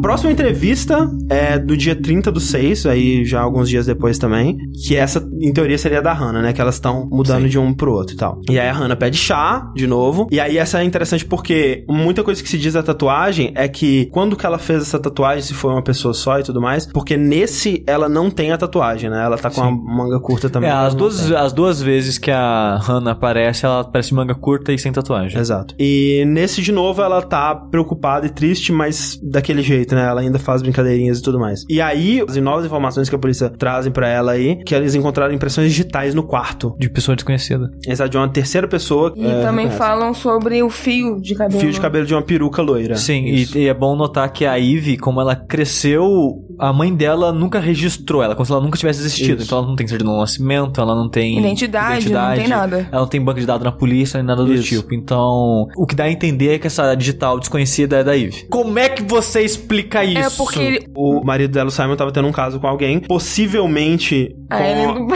a, a Ellen do bar. Procurei muitas vezes essa Ellen do bar pra tu. Não, ele, tá, ele tava comendo isso aqui. Ele tava comendo. Não, nada. É, não Eu tem... fiquei muito decepcionada também. Porque foi só a Ivy lá, acho que na Acho que na primeira, primeira. entrevista que ela fala: Ah, ele é todo assim com a Ellen, ele gosta de loiras. É, exato. É, ah, não. Todo mundo ama o Simon, o pessoal do bar, tem Beltrano, tem fulano. Ah, e tem a Ellen. E ela fala de um jeito, tipo, ele gosta de loiras. Uma coisa meio ressentida, mas ao mesmo tempo que dá a entender que é por isso que ela talvez tenha usado uma peruca loura pra chamar a atenção dele. Sim, sim. O que não confirma muito a minha teoria, a que deixa estranho um pouco essa coisa da amante, é que é uma peruca. Eles falam que é uma peruca. Então, tipo assim, é fio sintético, provavelmente, né? E aí não fica confirmado se eles acharam a peruca ou não, mas os fios eles acharam e eles viram que não era de cabelo humano. Mas teria como né, encaixar. Talvez, sei lá, a mulher tava com câncer e ele tava usando uma peruca. Não sei. Mas aí, né, você tá. Ah, mas tem, sempre Você tem tá que fazer. extrapolando- é. Tem que ser, sempre tem que Ok, extrapolar. A ok. gente, até porque é uma Foi história... alienígena. Não, mas até porque a gente tem uma história que a gente só tem o ponto de vista da Hannah. E ainda assim, uma, uma pessoa que use peruca ser a amante é mais crível pra mim do que a história que a Hannah conta sobre Pô, a mas infância não é, dela. mas tudo eu, bem. Eu acho muito, muito mais. E ela até comenta, ah, mas deve ser da boneca, da Rapunzel É. que a gente tem, e blá. E... E aí, ela conta dessa vez a segunda história dela, né? E aí ela conta aquela história super detalhada, que ela chegou e a porta tava destrancada, e o casaco do Simon tava pendurado, e a chaleira tava fria, e eu tomei um banho, eu eu dormi, dormi. e E eu acordei. comia. Tinha uma papinha quente, uma morna e uma fria. Aí tinha uma. Uma cama Três camas, uma grande. Mais ou menos e uma dura. E aí a polícia traz como evidência o espelho, né? O espelho intacto. Que eles perguntam, né? Tipo, o que, que você acha desse espelho? Ela fala, ah, esse espelho que o Simon me deu, né? E é um espelho único, que Que bonito, especial, que hum. fantástico e tal. Aí a polícia fala que, ah, é porque a gente encontrou pedaço de espelho na garganta do Simon. E aí eles acham que, tipo, ah, o Simon tá tendo um caso? Eles perguntam, né? Simon tá te traindo? Não, ele nunca faria isso, não sei o Aí que ela lá. fica bem nervosa nessa hora. É. Vale dizer. E nesse momento também, eles perguntam sobre a vida sexual dela. E ela fica muito defensiva. E Devolve pergunta: E você, detetive? Como é a sua vida sexual? E é engraçado que dá a entender que ele responde, né? E ela fala: Ah, então tá bom. tipo, aí pergunta se ele tem filhos, e eles começam a conversar sobre isso. E depois a pergunta que o detetive faz é tipo: Ah, você já teve vontade de matar alguém, né? De machucar alguém? E ela conta aquela história, né? Ela conta que num momento qualquer, ela tava com essa tal amiga Ivy numa praia e aí ela afogou. Não, ela pensou em afogar. Ah. Ela até fala assim: eu pensei em afogar ela, mas foi só um momento. Na minha cabeça foi, elas estão brincando na água, e aí a Hannah empurra a Eve pra debaixo d'água, e o pensamento é, eu podia Deixar. segurar ela aqui. Ah, talvez então seja isso. É, eu tenho, assim, que o momento dela colocar a cabeça da Eve debaixo da água, eu acho que isso ela fala que fez. É, isso Ah, bom. acontece. É. Aí o, o pensamento então. é, eu podia simplesmente segurar. Exato. Tanto é que ela até fala assim, ah, a gente tava num lugar afastado, dando a entender que, tipo, ninguém viu aquele Sim, momento sim. acontecer e tal. E aí depois ela conta a história do show do Bob Dylan, que é uma loucura também. Porque Essa história é esquisita. ela conta que elas foram pra um show do Bob Dylan, e aí eles pegaram um táxi, só que aí o taxista falou: vocês são jovens demais e entregaram elas pra polícia. E aí. Chamaram a mãe dela pra delegacia pra buscar elas, só que elas não estavam presas, elas só estavam. Detidas, assim. É, É. tipo, nada impede a Ivy de Ao banheiro. levantar e ir embora, ir pro banheiro ou o que seja. Porque elas É. não estavam retidas Assim, na delegacia. Levantar e ir embora, eu acho que não, porque parece É. que é um caso, tipo, você tem que ter um responsável pra te tirar sim, daqui. sim. Ir pro outro cômodo, ir pro banheiro. Exato. ir- Eu- mas assim, eu acho esquisito a polícia, porque elas eram gêmeas. Então, significa, né? É. Que elas tinham a mesma mãe. Exato, isso é, E é- então, é muito. Como é que a mãe vai embora com uma e não vai com a outra? É, essa é a parte É. zoada. Exato. Esse ponto da, Tipo assim, da, da história do Bob Dylan é o que destrói muita merda. Exato, porque não faz sentido. Mesmo que ela tenha ido no banheiro, né? A polícia, porra, a gente pegou duas pessoas, elas são gêmeas, elas são iguais. Tipo, as suas duas filhas, moça. As suas duas filhas, cara. Olha a outra, olha a outra aqui. A outra aqui também. Então isso é foda. É, esse é o ponto mais fraco da história das gêmeas, na verdade. E aí ela fala que não sabia onde que tava o espelho e, mais uma vez, trejeito de mexeu no, no anel, né? Mas isso já, já definiu que independente da pessoa que é, vai mexer no anel. Nessa entrevista, né, tem uma hora que ela fica meio em silêncio, acho que o cara sai pra um banheiro, pegar alguma coisa pra ela, eu É, ela pede outra bebida, alguma coisa assim. E ela fica sozinha na sala, ela passa a mão assim e começa. E fazer alguma coisa, né? Isso. E é óbvio. É um código. É tipo, é, tá, tá fazendo um código, sabe? Eu não sei se eu, se eu fosse detetive, eu ia pensar em usar Morse lá, mas videogame. É, não é Morse exatamente, é, um- é uma variação, né, que eles chamam de é, knock code, que prisioneiros de guerra usavam e tal. E tem como decifrar esse código, ela tá dizendo love you. E aí ela fala alguma coisa assim, ah, Hannah, por que, que você tá falando da Eve e tal? E aí logo em seguida, quando o cara volta, ela olha pra câmera e fala, é, essa câmera aí, tá gravando essa câmera aí? Que tipo, é muito É. burro, sabe? É muito tipo, agora é minha hora de dar a entender que tem outra pessoa, hein? Porra, vou fazer o códigozinho. Cara, não faz sentido Mas ela fazer faz aquele código porque- espontaneamente. Mas faz sentido se você pensar que a Eve sempre se sacrificou por ela. Então tava tudo encaminhado. Não, não, mas não faz sentido você tá num interrogatório de polícia e começar a batucar um código secreto na mesa pra alguém e depois falar: Ah, Eve, ah, meu Deus do céu. Cara, você tá sendo interrogada. É claro que as pessoas estão gravando isso. Ou ela é muito burra, muito burra. Não, ela não é muito burra. Ela só tinha um plano de que era: eu vou me safar e quem vai presa no meu lugar é a Eve. Então eu vou dar a entender sempre que tem uma Eve e uma Hannah, que sou eu. Por isso que ela faz o código. Também serve pra ambas as explicações. Serve Você pra tá- sua e eu acho que serve pra explicação das gêmeas. Se o plano dela era entregar a Eve, por que ela não falou da Eve desde o começo? Eu acho que o plano desde o início não era entregar a Eve, mas ele se tornou entregar a Eve. Mas nesse momento era. Nessa hora, a Hannah, ela tá muito cansada. Ela tá, tipo, muito cansada e muito exausta e muito, tipo, cara, sério, o que que eu tô aqui falando ainda? O que que vocês querem saber? É. Acha logo esse cara. Não me passa essa sensação, porque dois minutos antes ela estava co- conversando sobre os filhos do detetive, sabe? Eles estavam numa conversa de Não, boa. mas quando ele pergunta da vida sexual dela, ela fica ofendidíssima. Não é uma conversa, tipo, saudável, assim. Tipo, ela fica muito ofendida e aí ela meio que muda o assunto pra outra parada pra, tipo, meu, vamos parar de falar disso, porque pra Hannah isso é um problema. Porque por mais que ela tenha ficado com algumas pessoas e tudo mais, Uhum. ela tinha essa dificuldade. Sim, sim. E a Ivy, ela é daquela, tipo, cara, só se vive uma vez, eu não vou sair, eu não vou dar, eu vou distribuir. Sim, sim. Eu vou sair, eu vou fazer com, com o que eu quiser com o que eu quiser. Só que ao mesmo tempo que ela tá fazendo isso com um monte de gente, ela tá com a cara da Hannah. Então era como se a Hannah Não, tivesse essa parte. ideia, né? Sim, sim, sim. Então ela meio que tem uma, uma fama de eu dei pra todo mundo sem ter feito Mas realmente o isso. que, eu tô, o que eu tô falando é sobre a atitude dela na entrevista. Tipo, ela não parece estar cansada. O jeito que ela conta a história do Bob Dylan, pô, tá lembrando os bons tempos, tá, É. tipo, felizinha. É o jeito que ela conta a história da amiga dela. Ela tá tipo, ah, aquele tempo, porra, eu quase afoguei ela, né? Foi engraçado. e depois, simplesmente, ela começa a batucar na mesa. Tipo, não faz sentido pra Você já cara. viu pessoa que age de uma maneira em frente a outras pessoas e diferente quando não tem ninguém perto? E é fácil você esquecer que a câmera tá ligada ali. Eu cara. não sei, cara. É eu não fácil, sei. velho. Eu não sei se é assim, não. Eu esqueço que a câmera tá ligada aqui o tempo todo. De verdade.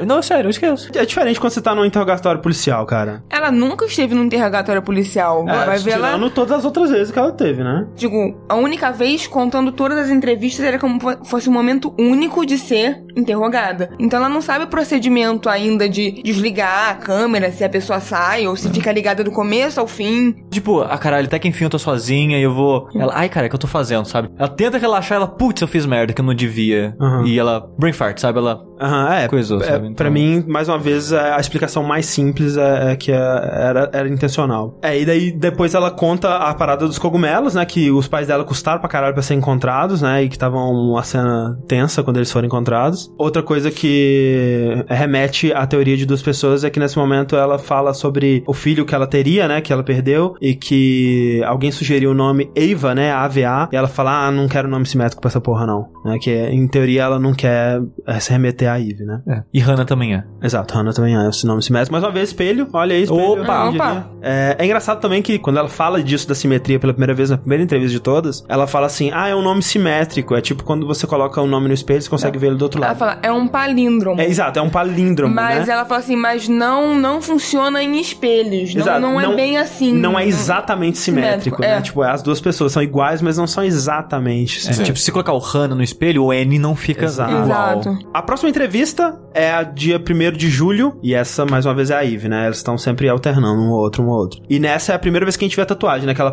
tá- primeiro tá com a blusa, Ela derruba. derruba o café. Até sei que o André vai falar, porque eu lembro dessa conversa com a Andressa e o Danilo, que quando a gente falou, não, mas e a tatuagem? E ela fala, como assim? Ela obviamente derruba de propósito o negócio na roupa pra tirar a roupa e mostrar a tatuagem de propósito. Eu acho que sim. É. Mas isso pra mim não é nem- demais, assim, porque a tatuagem acaba que não é tanto. Porque de um lado ou de outro ela pode significar. Porque ela parece falsa, mas não dá pra saber se é falsa por causa de produções do jogo ou. É. né? Eu acho que é mais produção do jogo, porque apesar dela destacar assim, nossa, é uma tatuagem, né? Que estranho. Ela parece falsa, mas ela parece velha ao mesmo tempo, sabe?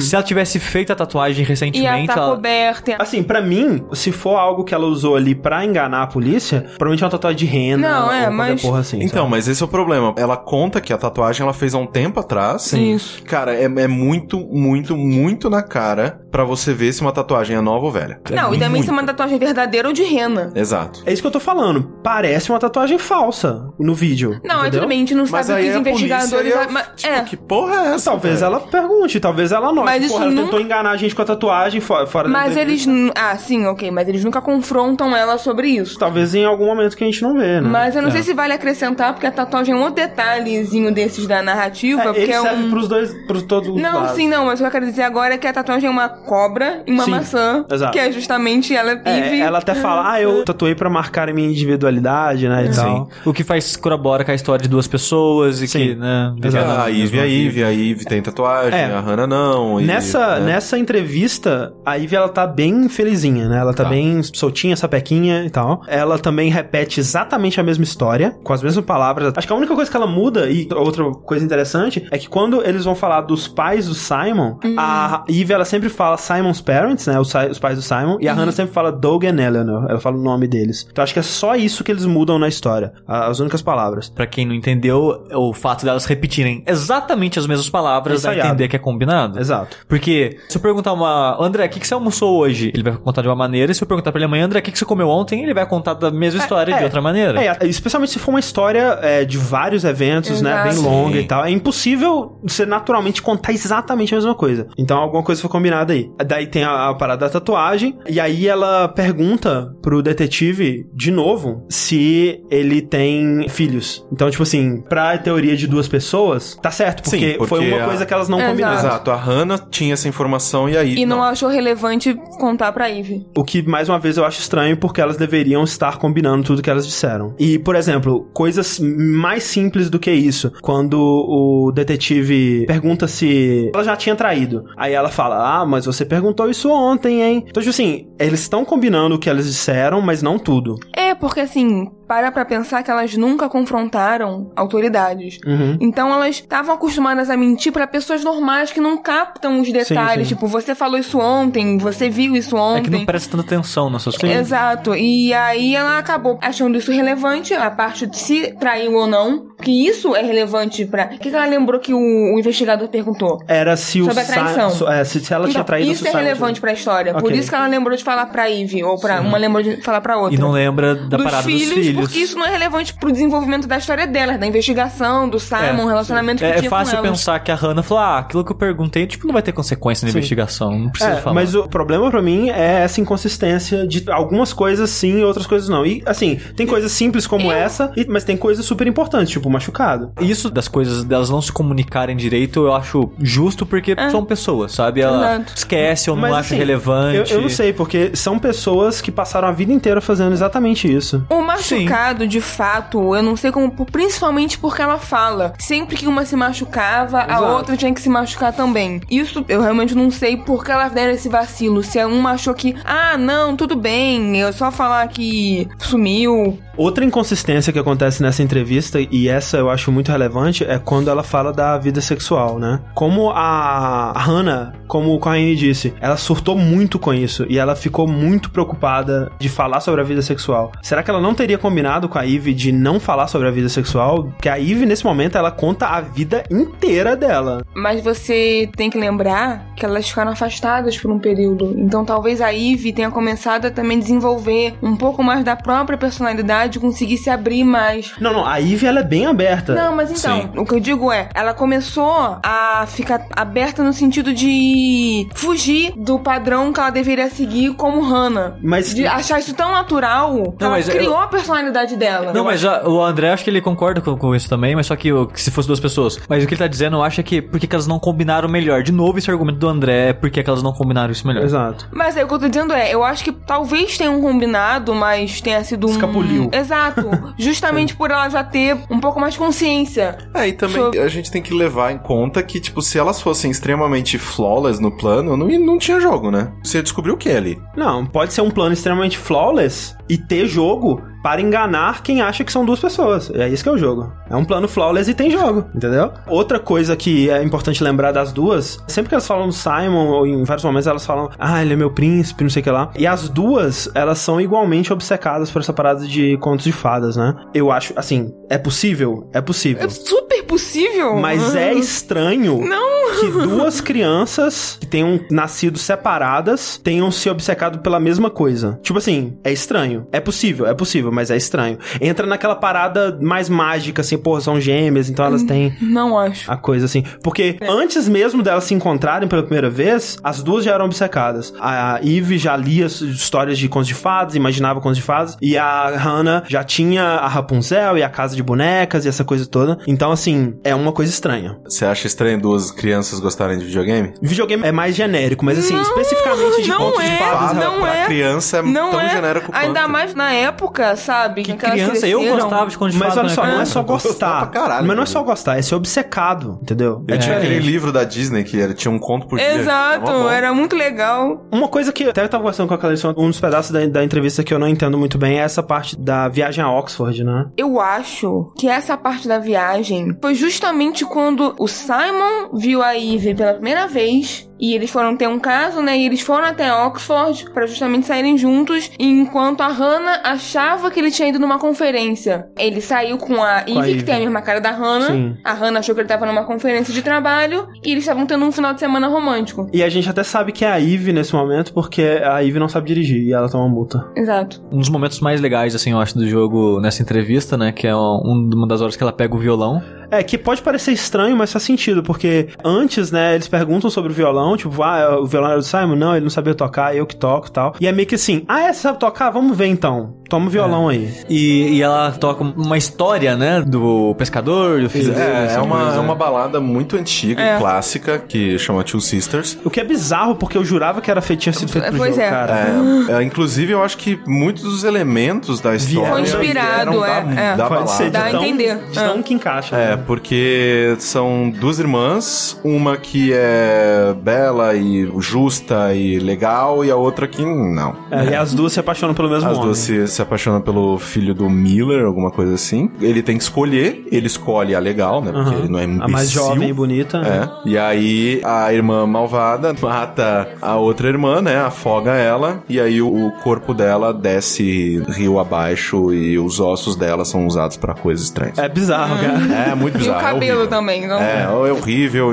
É. E essa história, é, tipo, ela se encaixa absurdamente na história do jogo, em diversos Sim. elementos, né? De se apaixonar pelo mesmo cara, de negócio de afogar. É mais uma vez o jogo usando detalhes pequenos que parecem bobos à primeira vista pra construir uma trama maior, assim, mais Entendi. detalhada. A interpretação, né, É da, muito da boa, Viva é muito, muito boa. boa. muito bem, ela canta muito bem. Exato. Yes, the only tune that the field could play was all the truthful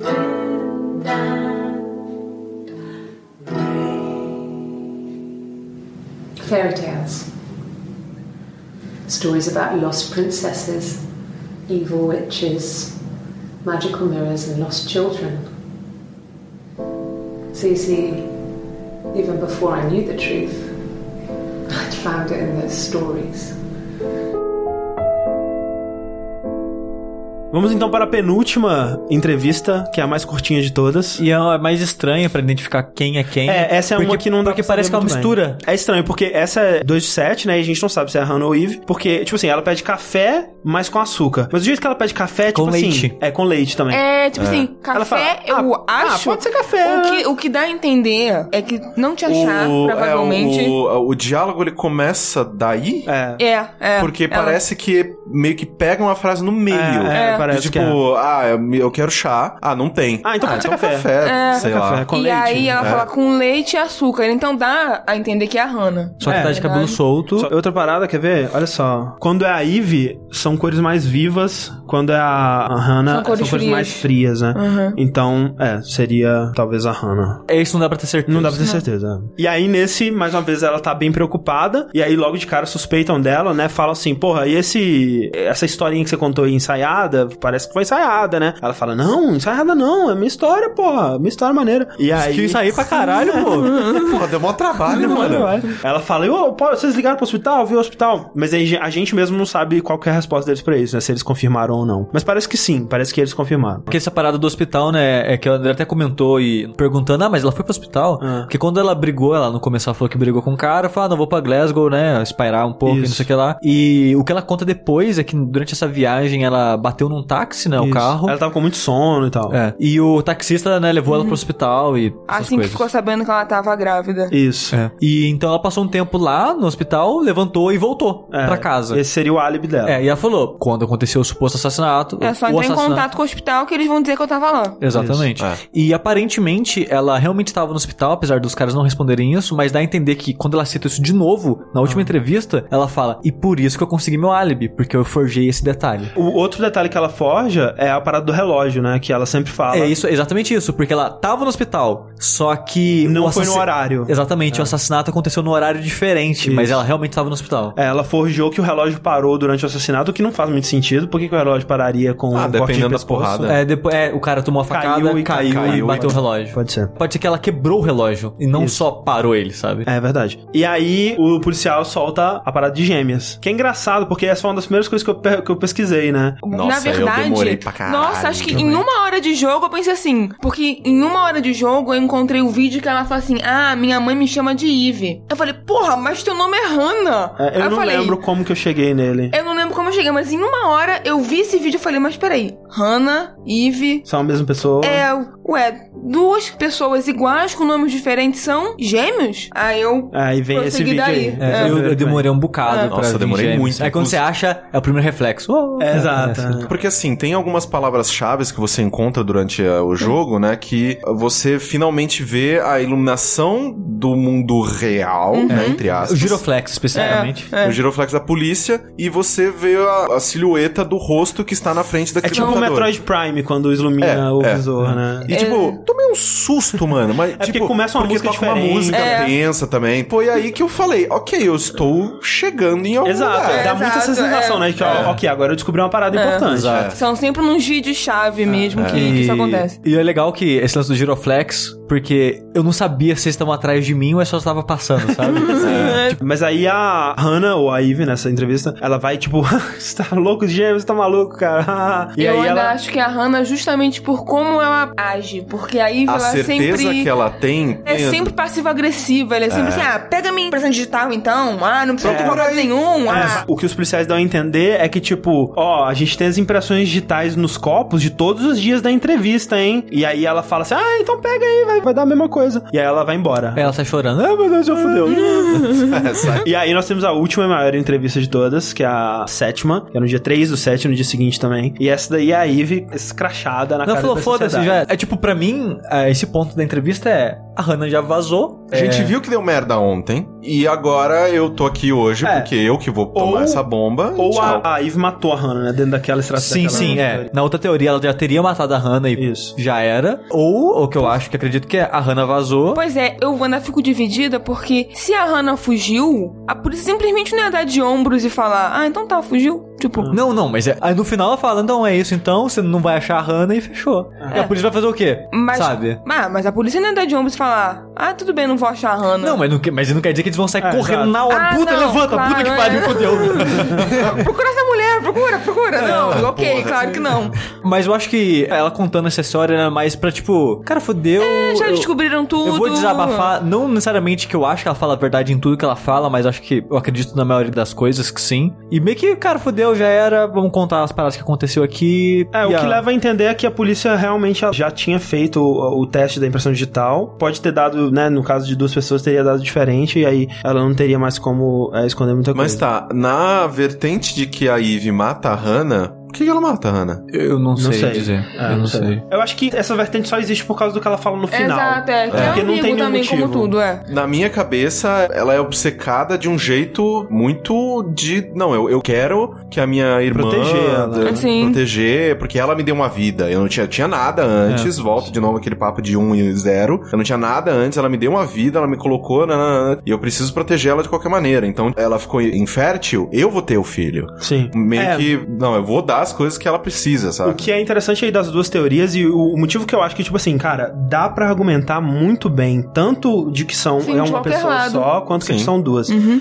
E, tipo, pra mim, eu só escolho a que são uma só porque é a que faz mais sentido. É, eu acho que no final da história, a que cada um vai escolher, independente das Exato. três versões, é aquela que na sua cabeça faz a história melhor. É, exato. Exato. Porque, por exemplo, eu acho que se for uma pessoa, eu acho que vai ficar caído.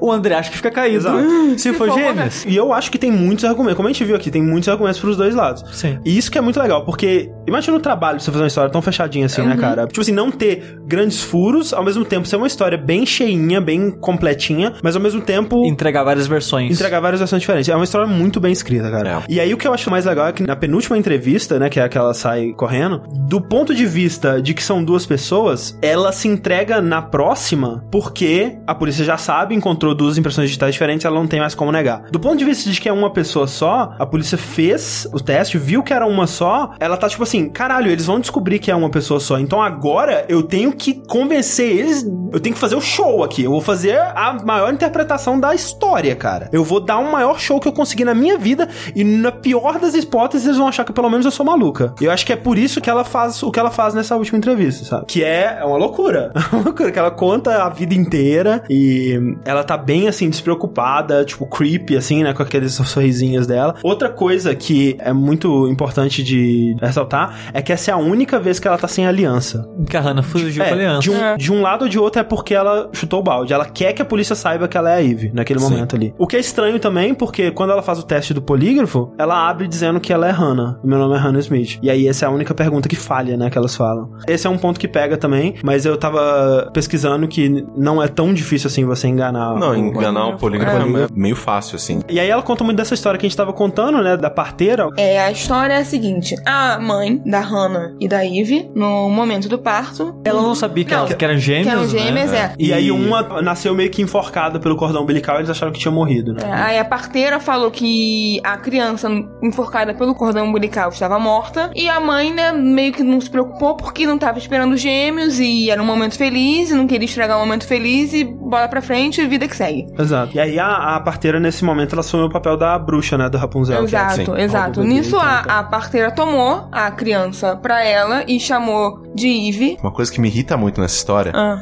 é por que, que você vai morar tão perto da pessoa Mas de olha- quem você roubou a criança? olha só. Existem casos reais de pessoas sequestradas que ficam na rua, entendendo? É. Porão e. Vocês é já coisa de pararam gente pra pensar que a parteira só foi a parteira da criança porque é a vizinha? Tem isso também. Provavelmente não era uma pessoa muito engenheirada, era viúva de guerra e tal, né? Então, assim, é- essa parte ok. Ela faz até um bom trabalho aqui, né? De contar como que foi a infância. Então ela viveu a vida inteira dentro de casa e em determinado momento ela viu o que ela achava que era o reflexo dela Isso. na rua. Só que tava com um olhava pela janela. Isso. A partir daí, ela sempre via Isso. a Hannah achando estranho ter né, uma outra pessoa igual. É. E elas brincavam de acenar uma pra outra, de copiar os movimentos e tudo mais. Nisso, um tempo depois, ela descobre documentos e um diário da Florence, que era o nome É. da parteira. Sim. E ela descobre a história toda, que a Florence era uma viúva de guerra, e numa época em que,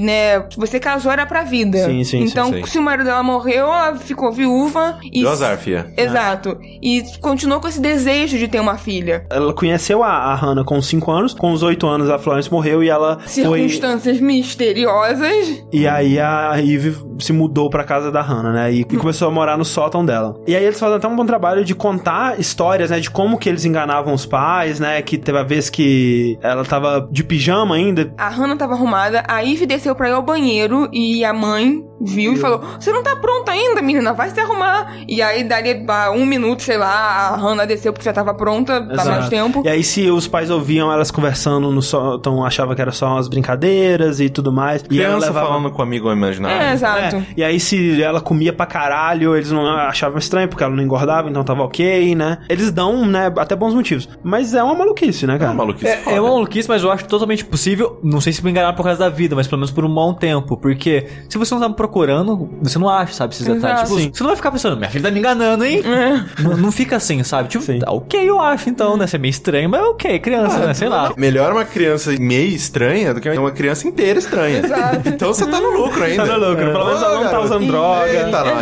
Exato. não- Mas o complica quando você cresce, fica cada vez mais difícil de esconder isso. Exato. né? E outra coisa que eu acho muito estranha é que esse sótão é um lugar meio mágico. É. Porque, tipo, na história inteira, as únicas pessoas que entram lá é a Hannah e a Eve. Mesmo quando eles se mudam e o Simon tá fazendo a reforma, eles falam assim: ah, mas o Simon nunca foi lá em cima. Ah, mas os nossos pais nunca subiram lá. Ou quando os pais da Hannah morreram, Morrem. que a polícia procurou a casa inteira. E eles falam, menos... e, ah, e eles nunca entraram no sótão. sótão. Tipo, ninguém nunca entrou nesse É, tipo, sótão. a família eu entendo, porque na casa que meus pais moram, ele tem tipo um porão lá. Aham. Tipo, ninguém, ninguém. Mas assim, ó, morei 6, 7 anos, sei lá quanto tempo eu morei. Nunca entrei lá dentro, É. entendeu? Essas coisas acontecem. Sim. Da família. A Assim, polícia. a polícia eu acho esquisito, O, o cara é. fazendo reforma já é um pouco Mas- mais mas eu diferente. acho Porra, estranho se eu, também. se eu tô numa casa, eu vou fazer uma reforma, cara, eu vou virar essa casa de, do pé a Exato. cabeça. Essa coisa aí da, da sua família, tudo bem, mas também não tinha nenhum membro da sua família morando lá, né? Não sei.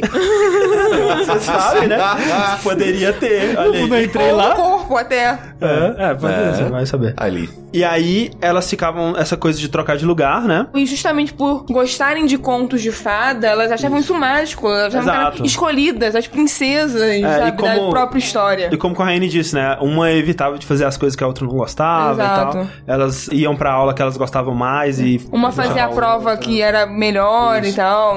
E esse negócio de trocar, esse troca-troca todo, é outra coisa que eu não entendo, cara. Porque qualquer que fosse a ideia do interrogatório de polícia, por que, que elas fizeram esse troca-troca? Não seria melhor mandar uma só? Então, também não sei. Também não sei. Não faz sentido isso. Porque eu acho que justamente isso. Porque, ah, Ivy, você é melhor falando com a polícia porque você é mais, né, soltinha. Aham. E a Hannah sabe mais sobre o relacionamento com o Simon. É. Então eu acho que faz sentido nesse É tanto ponto. que você vê que a primeira entrevista, quem que vai relatar o sumiço do Simon é a Eve. Porque, na minha cabeça, a Hannah ainda tá extremamente Não. abalada, tá com a porrada que tomou do Simon na cara. Então vai a Eve, assim, tipo, aí meio que elas alternam, porque quem realmente precisa construir essa história e dar os detalhes é a Hannah. Mas a Eve tem que estar lá pra. no- Pra dar o carisma. É, dar o Exato. carisma e meio que É, mas- vender É, a história. é por isso que eu assim. acho que elas trocam. Mas por que que, então, a- no segundo dia, a Hannah vai com a cara, sabe? Tipo, É. muita coisa que Não, não é, faz sim, sentido. É, tem, tem umas paradas meio estranhas mesmo.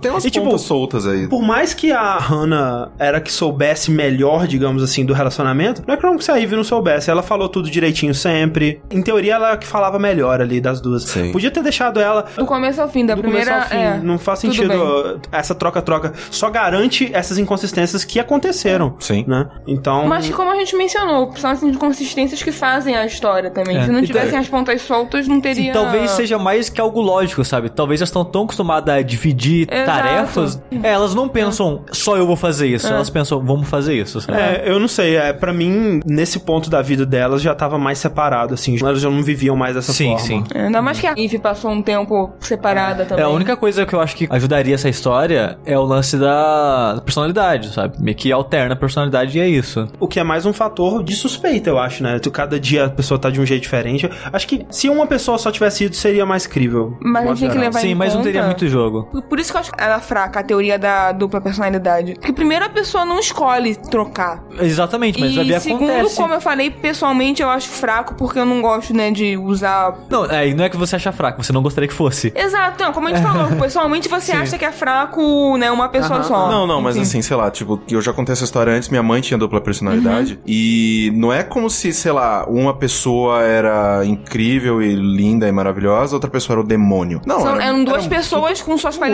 qualidades e cinza, defeitos. assim. e- E só em situações mais extremas é que o lado ruim, o lado bom, o lado, sei lá, que aflorava. E principalmente esse negócio, tipo, ah, é uma entrevista, uma é na segunda, outra na terça, não é, não é tipo, É. ah, eu vou mudar de personalidade, vou puxar essa orelha esquerda. Por isso que eu falo, É isso pra aí, mim vambora. essa teoria é a mais fraca Por isso das que, é, três. tipo, pra, pra mim tem as duas que são mais fortes. né? São Exato. duas pessoas, ou a do. André, que ela tá mentindo foda. Foda. Exato, que é um plano querendo- mastermind. é, exato. Porque realmente, tipo, é muito certinho, né? Um dia é uma, outro dia é outra. Não, sei, não, tem- é. não faz sentido. E aí, rola outro código nessa entrevista, né? Que ela faz o By Hannah, que aí ela fala, ah, a gente fazia os códigos e tal, e ela cutuca lá, By Hannah. Só que ela faz errado, né? Ela parece que ela é uma letra, fica BYD em vez de BY. O que mostra que elas não são boas em fazer coisas. Ou que ela teve que inventar essa história do código há pouco tempo e não tava tão ensaiada assim, porque é uma pessoa só e nunca teve essa parada de código. Ah, meu Deus, ela fez o certo do outro dia. Ah, meu Deus. Ah, ela tava mais ensaiada, porque naquele dia ela tinha acabado de ensaiar. Eram menos letras, né? Exato, também. também. E aí ela conta o que aconteceu com o relacionamento das duas quando a Hannah engravidou do Simon, né? Que, tipo, elas viveram a vida inteira juntinhas, compartilhando tudo. E aí quando o Simon chegou e engravidou a Hannah, a Ivy não podia mais fazer parte disso porque ela ia ficar diferente. A Hannah ia engravidar. E a Ivy, ela tentou engravidar, cara. Ela foi dando pra todo mundo. Sim. E não rolava, né? Ela fala que os, os organismos dela eram muito sincronizados, então quando a Hannah engravidou, o organismo da Eve meio que parou também, né? De produzir óvulos. É, o sei que isso não é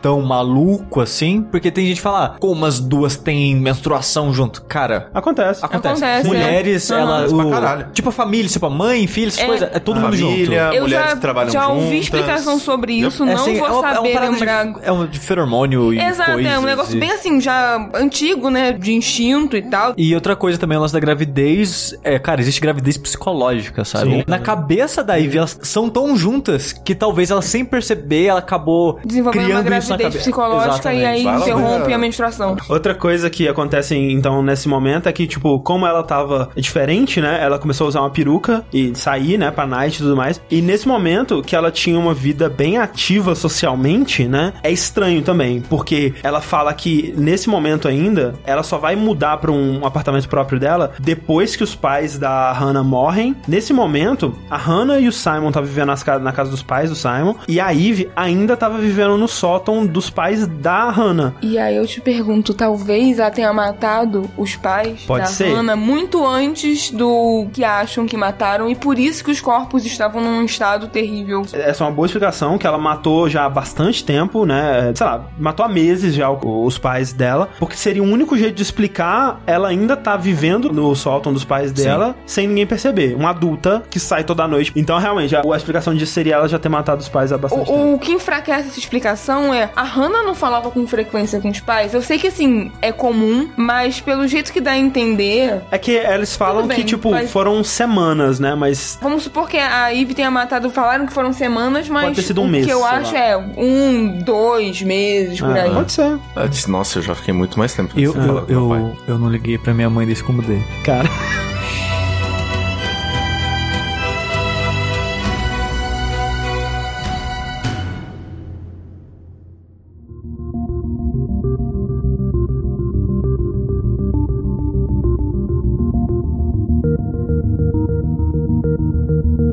Pais da Hannah morrem, eles tentam morar junto por um tempo, mas aí a Hannah tá meio que tipo assim, ah, não vou dividir mais o Simon, foda-se você e tal. E ela vai morar sozinha. E vai cantar no, no bar, né? Aí faz tatuagem, essas Faz tatuagem. Isso, é. E é aí que o Simon, visitando esse bar que a Ivy canta... Oito anos depois. Ah, é verdade, faz um tempo, é verdade. Elas passam oito anos separadas. Isso. E aí ele encontra ela de peruca, loira, cantando. E opa, uma mulher Opa. idêntica à minha esposa, só, Só, que... mais, né? Mais tchan. E aí ele se apaixona fudidamente por ela, começa a sair com ela e tudo mais. Eu não vou dizer que se apaixona fudidamente, mas ele, né? Ele acha interessante, uma É, mulher igual ele- a minha esposa, curioso. só que acha Tipo, não. é minha esposa de novo, só que com, né, com o dedinho É. de Satã, exatamente isso. Tipo, por que não, sabe? Não, que curioso. Imagine se eu pudesse voltar pro começo do relacionamento da minha esposa. Antes da, da chatice do casamento. É. Exato. E, loira, aí- que aparentemente eu gosto de loira. Olha aí.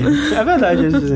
A Ivy até fala, né? O esperma mágico do Simon. Ela que nunca tinha conseguido ficar grávida, engravida de primeira também. E aí ela conta pra Hannah, só que ela não fala de quem, né? Ela fala, ó, tô grávida. Consegui, minha irmãzinha Hannah, querida. Yes! E aí ela fala, não, você é minha irmã, esse bebê vai Acolher ser nosso, vai ser você. foda e tal. Você pode morar lá em casa, eu vou contar pro Simon que eu tenho uma irmã gêmea, vai ser maneiro. Aí ela, oh, oh, pode Ops. não. Hum, não. E aí, no aniversário da Hannah, ela vai e conta que tem uma irmã. E a reação do Simon entrega tudo, né? E aí o Simon deve ter ficado assim. Então era. Então, Não, o Simon deve ter feito um. Agora faz sentido! Não Me diga! Isso, que coisa! E aí a Hannah fica loucaça. Mas tem também o negócio de que o Simon dá pra Eve um espelho, né? Exato. Só é depois já de saber da história, eu acho. Não. Não, já não. tinha dado, já ele tinha deu dado. primeiro É. pra Hannah o espelho. Um tempo depois ele deu pra Eve. Mas só que quando a Hannah se passou por Eve. Exato. Quando a Hannah descobre tudo, ela vai e se veste de Eve, põe a peruca loira e. Ela vai... fala, ah, vou viajar aí, daqui a pouco eu volto, hein? Isso. Aí finge que é a Eve chegando, Exato. peruca Oi, loira. Simon, que coisa, né? E aí ela percebe o quanto que o Simon age diferente com ela, Sim. né, e tal. E aí ele dá o presente. Olha esse espelho super único que eu fiz pra você e tal. E aí eu ela... mesmo, ó. É, único. Aí ela fica louca. E aí nisso eles começam a discutir, ele dá um soco nela e ela com raiva pra ela querer assustá-lo, na verdade. No meio da briga o espelho acaba quebrando, né? Exato, Aí ela meio pega que faz um a- pedaço né, e... Ah, vou te matar, seu filho da puta. Tipo, ameaçando só. Exato, e, opa, exato. E E, acaba matando de fato. Isso. E aí morre menino Simon. Imbecil. Aí a Eve chega, vê a Isso. cena. É porque é estranho também que ela fala que o Simon deu um soco nela, né? Só que parece que a marca que tem no, no rosto É dela um, um soco que a Eve deu na é ou um Hannah. tapa. É. Quando elas brigaram depois. É mais soco mesmo, É, eu um acho. É. Tem cara de soco, pelo menos. Tapa no olho daquele jeito não... É. Ah, mas faz todo sentido ser um soco da Eve também. Sim, e é. Na minha cabeça era o Simon que tinha batido nela. Pois é, ele bate também, mas talvez não tenha sido na cara, ou Ah. vai saber. Outra coisa que dá um joinha pra teoria de uma pessoa só aí, é que sempre fala-se de dois espelhos, mas a gente só vê um, né? E, e é o um que tá intacto. Porque o segundo foi quebrado. Quebrado nessa na briga. garganta do Simon. É, exato. Acha só o que ficou na garganta. Tipo, a gente sabe que foi um espelho, mas a arma do crime mesmo a gente nunca encontra. A gente nunca, É, a se gente nunca confirma que tem dois espelhos. É, se livram, tanto que no final fala, vocês não têm arma. Sim, Exato. Terminando a entrevista, fala, ah, mas tudo isso aqui é só uma historinha, É. né? É, é engraçado E- que aí ela termina de contar essa história, parece que ela tava até meio que dando uma enrolada, né? Pra talvez dar tempo pra Hannah, alguma coisa assim, não Sim. sei. E aí ela primeiro fala, como é que você prende alguém que não existe? Exato. Que essa pra mim é a frase mais, mais legal do jogo. Tipo, falar, não, tudo isso aqui é só uma história, agora eu quero meu advogado, não tem arma de crime, não tem nada que você vai fazer. É, o que você vai fazer, né? Exato. Pra mim, esse momento também, se for uma pessoa só, é o momento dela falando, tipo, olha como eu sou maluca, tá ligado? tipo, olha, olha, tipo, não existe outra pessoa e olha a eu história. enfiando Eu sou a- o seu tempo no meu... É. A maior maluca que vocês já viram É. nesta delegacia. Duvido Exato. que vocês vão ver outra maluca igual a mim. Aí É. eles mostram o True Detective pra Exato. ela, e ela, não, é verdade. Ok, tem ok. policial que é pior que eu. e duas pessoas. Uma Duas pessoa. pessoas. Duas pessoas. Duas pessoas. Pessoa. Mas é legal que não interessa, sabe? Exato, dois são muito bons. exato, exato. O, o- o principal do jogo é como a história é contada, como você vai descobrindo a história aos poucos, a forma, né? A experiência que o jogo te dá é Exato. muito foda, sabe? De Isso. você pegar esses detalhes que a gente falou. Ah, não, a tatuagem e o cabelo tá preso ou solto e estão vendo o braço ou não, o que, que ela bebeu. Tudo isso você pega. É, e o mais legal é que, como você tá vendo picotado, né? É muito legal você juntar essas Exato. peças. Exatamente. Usar a sua cabeça Então, que, que nem pra... eu comentei o lance da tatuagem. ter. Ela começa o dia com a camiseta de roubo café e tira. Isso. E você vê isso acontecendo, ou o dia que ela vomita e prende o cabelo. Então você tem esses vários detalhezinhos que você acha que são nove dias. Ah, não. Nove entrevistas. É. Ah, não, são só sete, sete. só que teve essa transição né, entre elas. E você pegar esses detalhes da história e tudo isso, você montar tudo isso, todos esses detalhes, não só aquela conta, mas os visuais, é muito foda. É sabe? muito foda. Muito legal. É, inclusive, eu fiquei surpreso quando eu vi que o Corraine tinha gostado do jogo, porque você não costuma gostar desse tipo de história picotada, história né? picotada, mas o meu problema de história picotada é história picotada em que eu sou passivo. Ah, tá. Eu Não, nessa só- você tem o controle Nessa- de pegar os pedaços. Exatamente. você que assim, tem que tipo, descobrir o- Que nem a gente, a gente falou de bacano, né? No Jack. Ou, sei lá, Memento, outros filmes que são picotados e fora de ordem. Uhum. Eu tô só recebendo aquela informação. Sim. E aí, um ponto em que eu me interessei, eu não posso aprofundar nele naquele momento. Sim, o sim. diretor quer me passar. Exato. Nesse jogo, sei lá, ela foi e falou: Ah, que o chefe dele, só naquele fragmento, não continua falando do chefe. Eu tenho ativamente a opção de procurar o chefe dele, que chama, sei lá, Francisco. Uhum. Exato. E então eu tinha ativamente a possibilidade de procurar e trazer as informações que eu queria. Então ser essa loucura de fora de ordem não era tanto problema porque eu tava fazendo a minha Sim. ordem entre aspas. Assim, uma coisa que eu acho que é interessante a gente falar é o quão diferente Her Story é e o quão importante ele é também. Sim, sim. Exato. Porque ele abre portas pra outras pessoas pensarem, ah, Eu É uma- posso fazer isso. Cara, é engraçado, né? Porque a gente fala de narrativa interativa, né? E muita gente tenta brincar com aquela coisa dos ramos de árvore que te levam sempre pra um lugar só, tipo The Walking Dead ou, ou- ou Heavy Rain, Mass e- Effect. Mass Effect e tal. E esse vai pra um caminho completamente diferente. Você não toma decisões, mas é tão ou mais interativo do que qualquer outro jogo, né? então ele pega uma abordagem completamente diferente, uma abordagem simples, é um jogo que ele pode ser feito com um custo muito baixo. É uma fórmula que, cara, eu espero que seja repetida. Mas só né? que favor. é o que a gente comentou no começo. Parece fácil. Exato. É. Mas é tanta coisa que você tem que pensar Pra pra isso funcionar que eu acho que se alguém tentar copiar isso, é provável que dê merda, sabe? É, é provável que não seja tão bom quanto, mas eu pelo menos queria ver. O próprio Sam Barlow, ele tweetou há um tempo atrás, né, um script escrito Her Story 2. Eu espero que não seja com os mesmos personagens, né, que seja outra Sim, história. Pelo que eu vi dele falando recentemente, eu acho, é que ele já tem um próximo jogo em Aham. mente, que ele vai mexer com FMV, mas não vai ser o mesmo tipo de jogo. Ah, tá. Só que ele tem mais ideias pra brincar com o FMV. Ah, legal. Só que ele também não quer ficar preso nisso, porque ele não quer ser conhecido como o cara, do FMV. Sim, sim. Então acho que se duvidar ele faz mais um e muda de vez o Sim. Ah, mas a tomara. pegada. Porque eu adoraria também poder experimentar outro jogo É. É, dessa também. pegada. Exato, né? Nessa questão, né, que a gente já falou tanto do Belém Noir e tudo mais, de como essa questão de receber respostas, interpretar o sentimento Exato. das pessoas e tal, nada é tão real quanto a realidade. Então, se você fizer um adventure em que você é um policial e o seu envolvimento com os cenários seja só de procurar pistas e na hora do interrogatório mesmo é um FMV. Sim. Sabe, tipo, só de você ter essa possibilidade de Her Story ter aberto essa porta, porque até ali eu lembrava de FMV com uma coisa brega, com uma coisa que, tipo, cara, eu não vou levar a sério, eu vou rir, vai ser, tipo... Vai ser vergonha alheia. MacDog Tipo, vai, vai, vai. Só que o Her Story, ele conseguiu contar uma história que era séria, que eu me importei, com uma atuação fucking amazing, e eu falei, ok, isso aqui serve pro lado sério também, eu posso ter jogos bons é, e bem escritos, transmitidos dessa maneira também. Na maioria dos jogos do início dos anos 90, o FMV ele era mais um limitador, né? E aqui ele é a solução, né, cara? Ele é, Exato. ele é o libertador da parada. Como você comentou no início, que é justamente o que faz ser bom. Ele usou a favor Exato. dele. E, cara, que realidade animal que a gente tem. Num extremo você tem Her Story, que se leva a sério, que conta uma história boa, que é bem atuada, nanana. E no outro ponto você tem Contradiction, que, tipo, que usa o FMV da maneira mais Galhofa. pastelona do É excelente, cara. E é excelente, cara. Muito obrigado, pessoas, por estarem usando isso de novo. E, contra a gente, por outro lado, ele pega o legado e Exato. brinca em cima disso, da fama, né? Eu sou zoeiro, então eu sou zoeiro mesmo. Olha aqui como eu sou Exato. zoeiro. She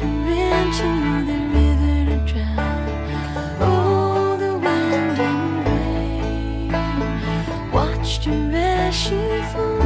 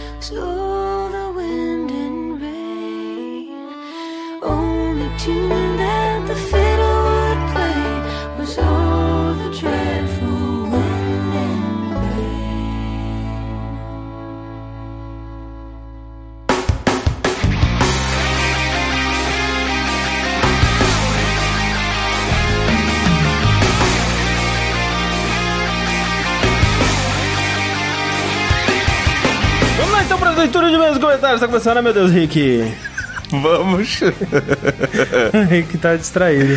Tudo bem, tamo aqui, pronto pra batalha. É, Rick, você não está nesse podcast de Her Story, que coisa. Não estou, mas é Ricardo pro Brasil. Gente, inclusive, né, vale a pena lembrar que o jogabilidade não é só os podcasts. Você- Verdade. a gente tem dois mundinhos. Eles se interceptam em alguns pontos, mas tem muita gente que só acompanha a gente nos podcasts, tem muita gente que só acompanha a gente no YouTube. E, né? Seria bom se eles acompanhassem nos dois. Exato, sempre a, a lore, a lore de jogabilidade, ela, ela tem esses dois mundos que se cruzam, sabe? Exato. Se você acompanhar um só, você vai perder metade da, da diversão. Exato, então assim, deu o nosso canal lá, youtube.com.br jogabilidade.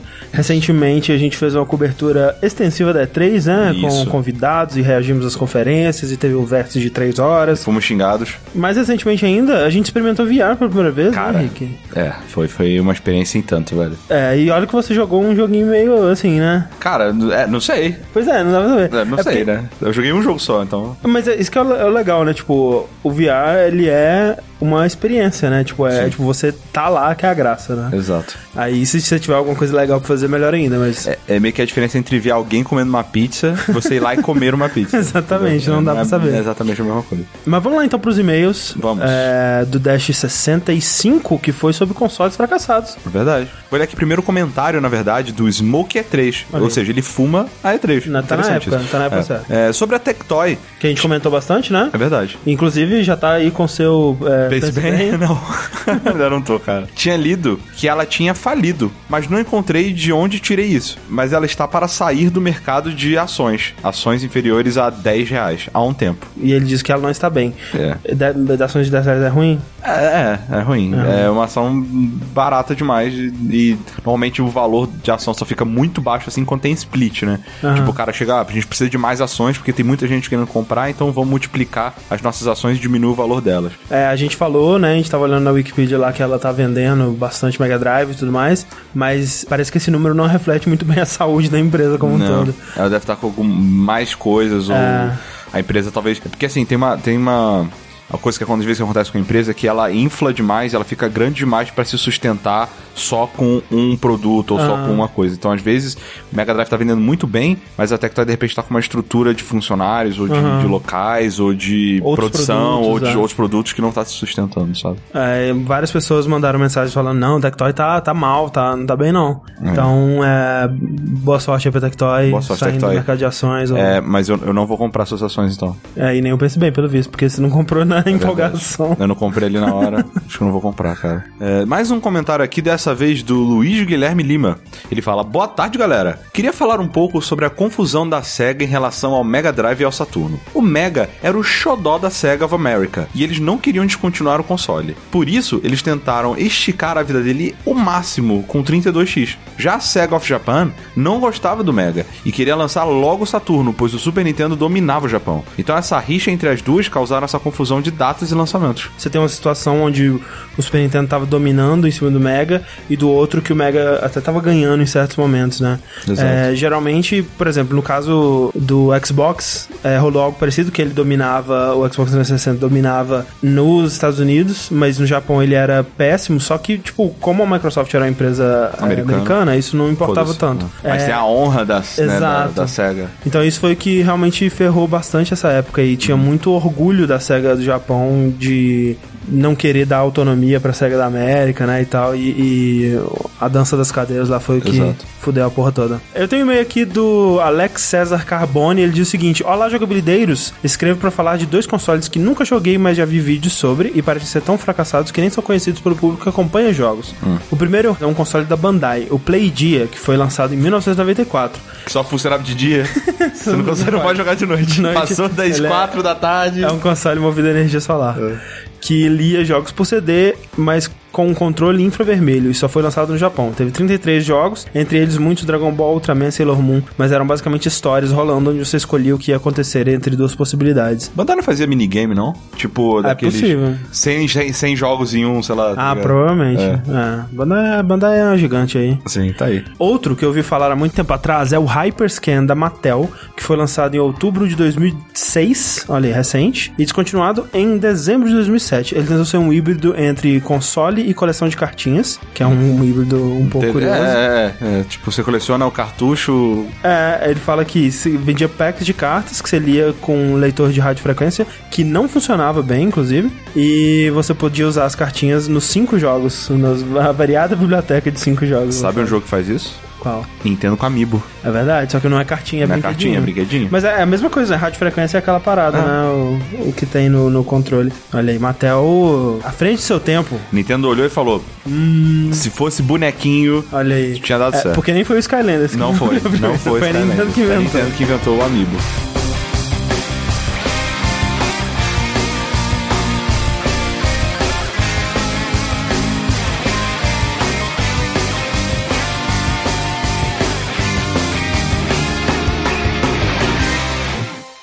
Hot Wheels mostra o caminho, atravessando a cidade. Aproveito para entrar no lava rápido Hot Wheels. O único com espuma de verdade que deixa seu carrinho mais limpinho. Cara, era muito legal, eu queria comprar esse. Mattel! Yeah!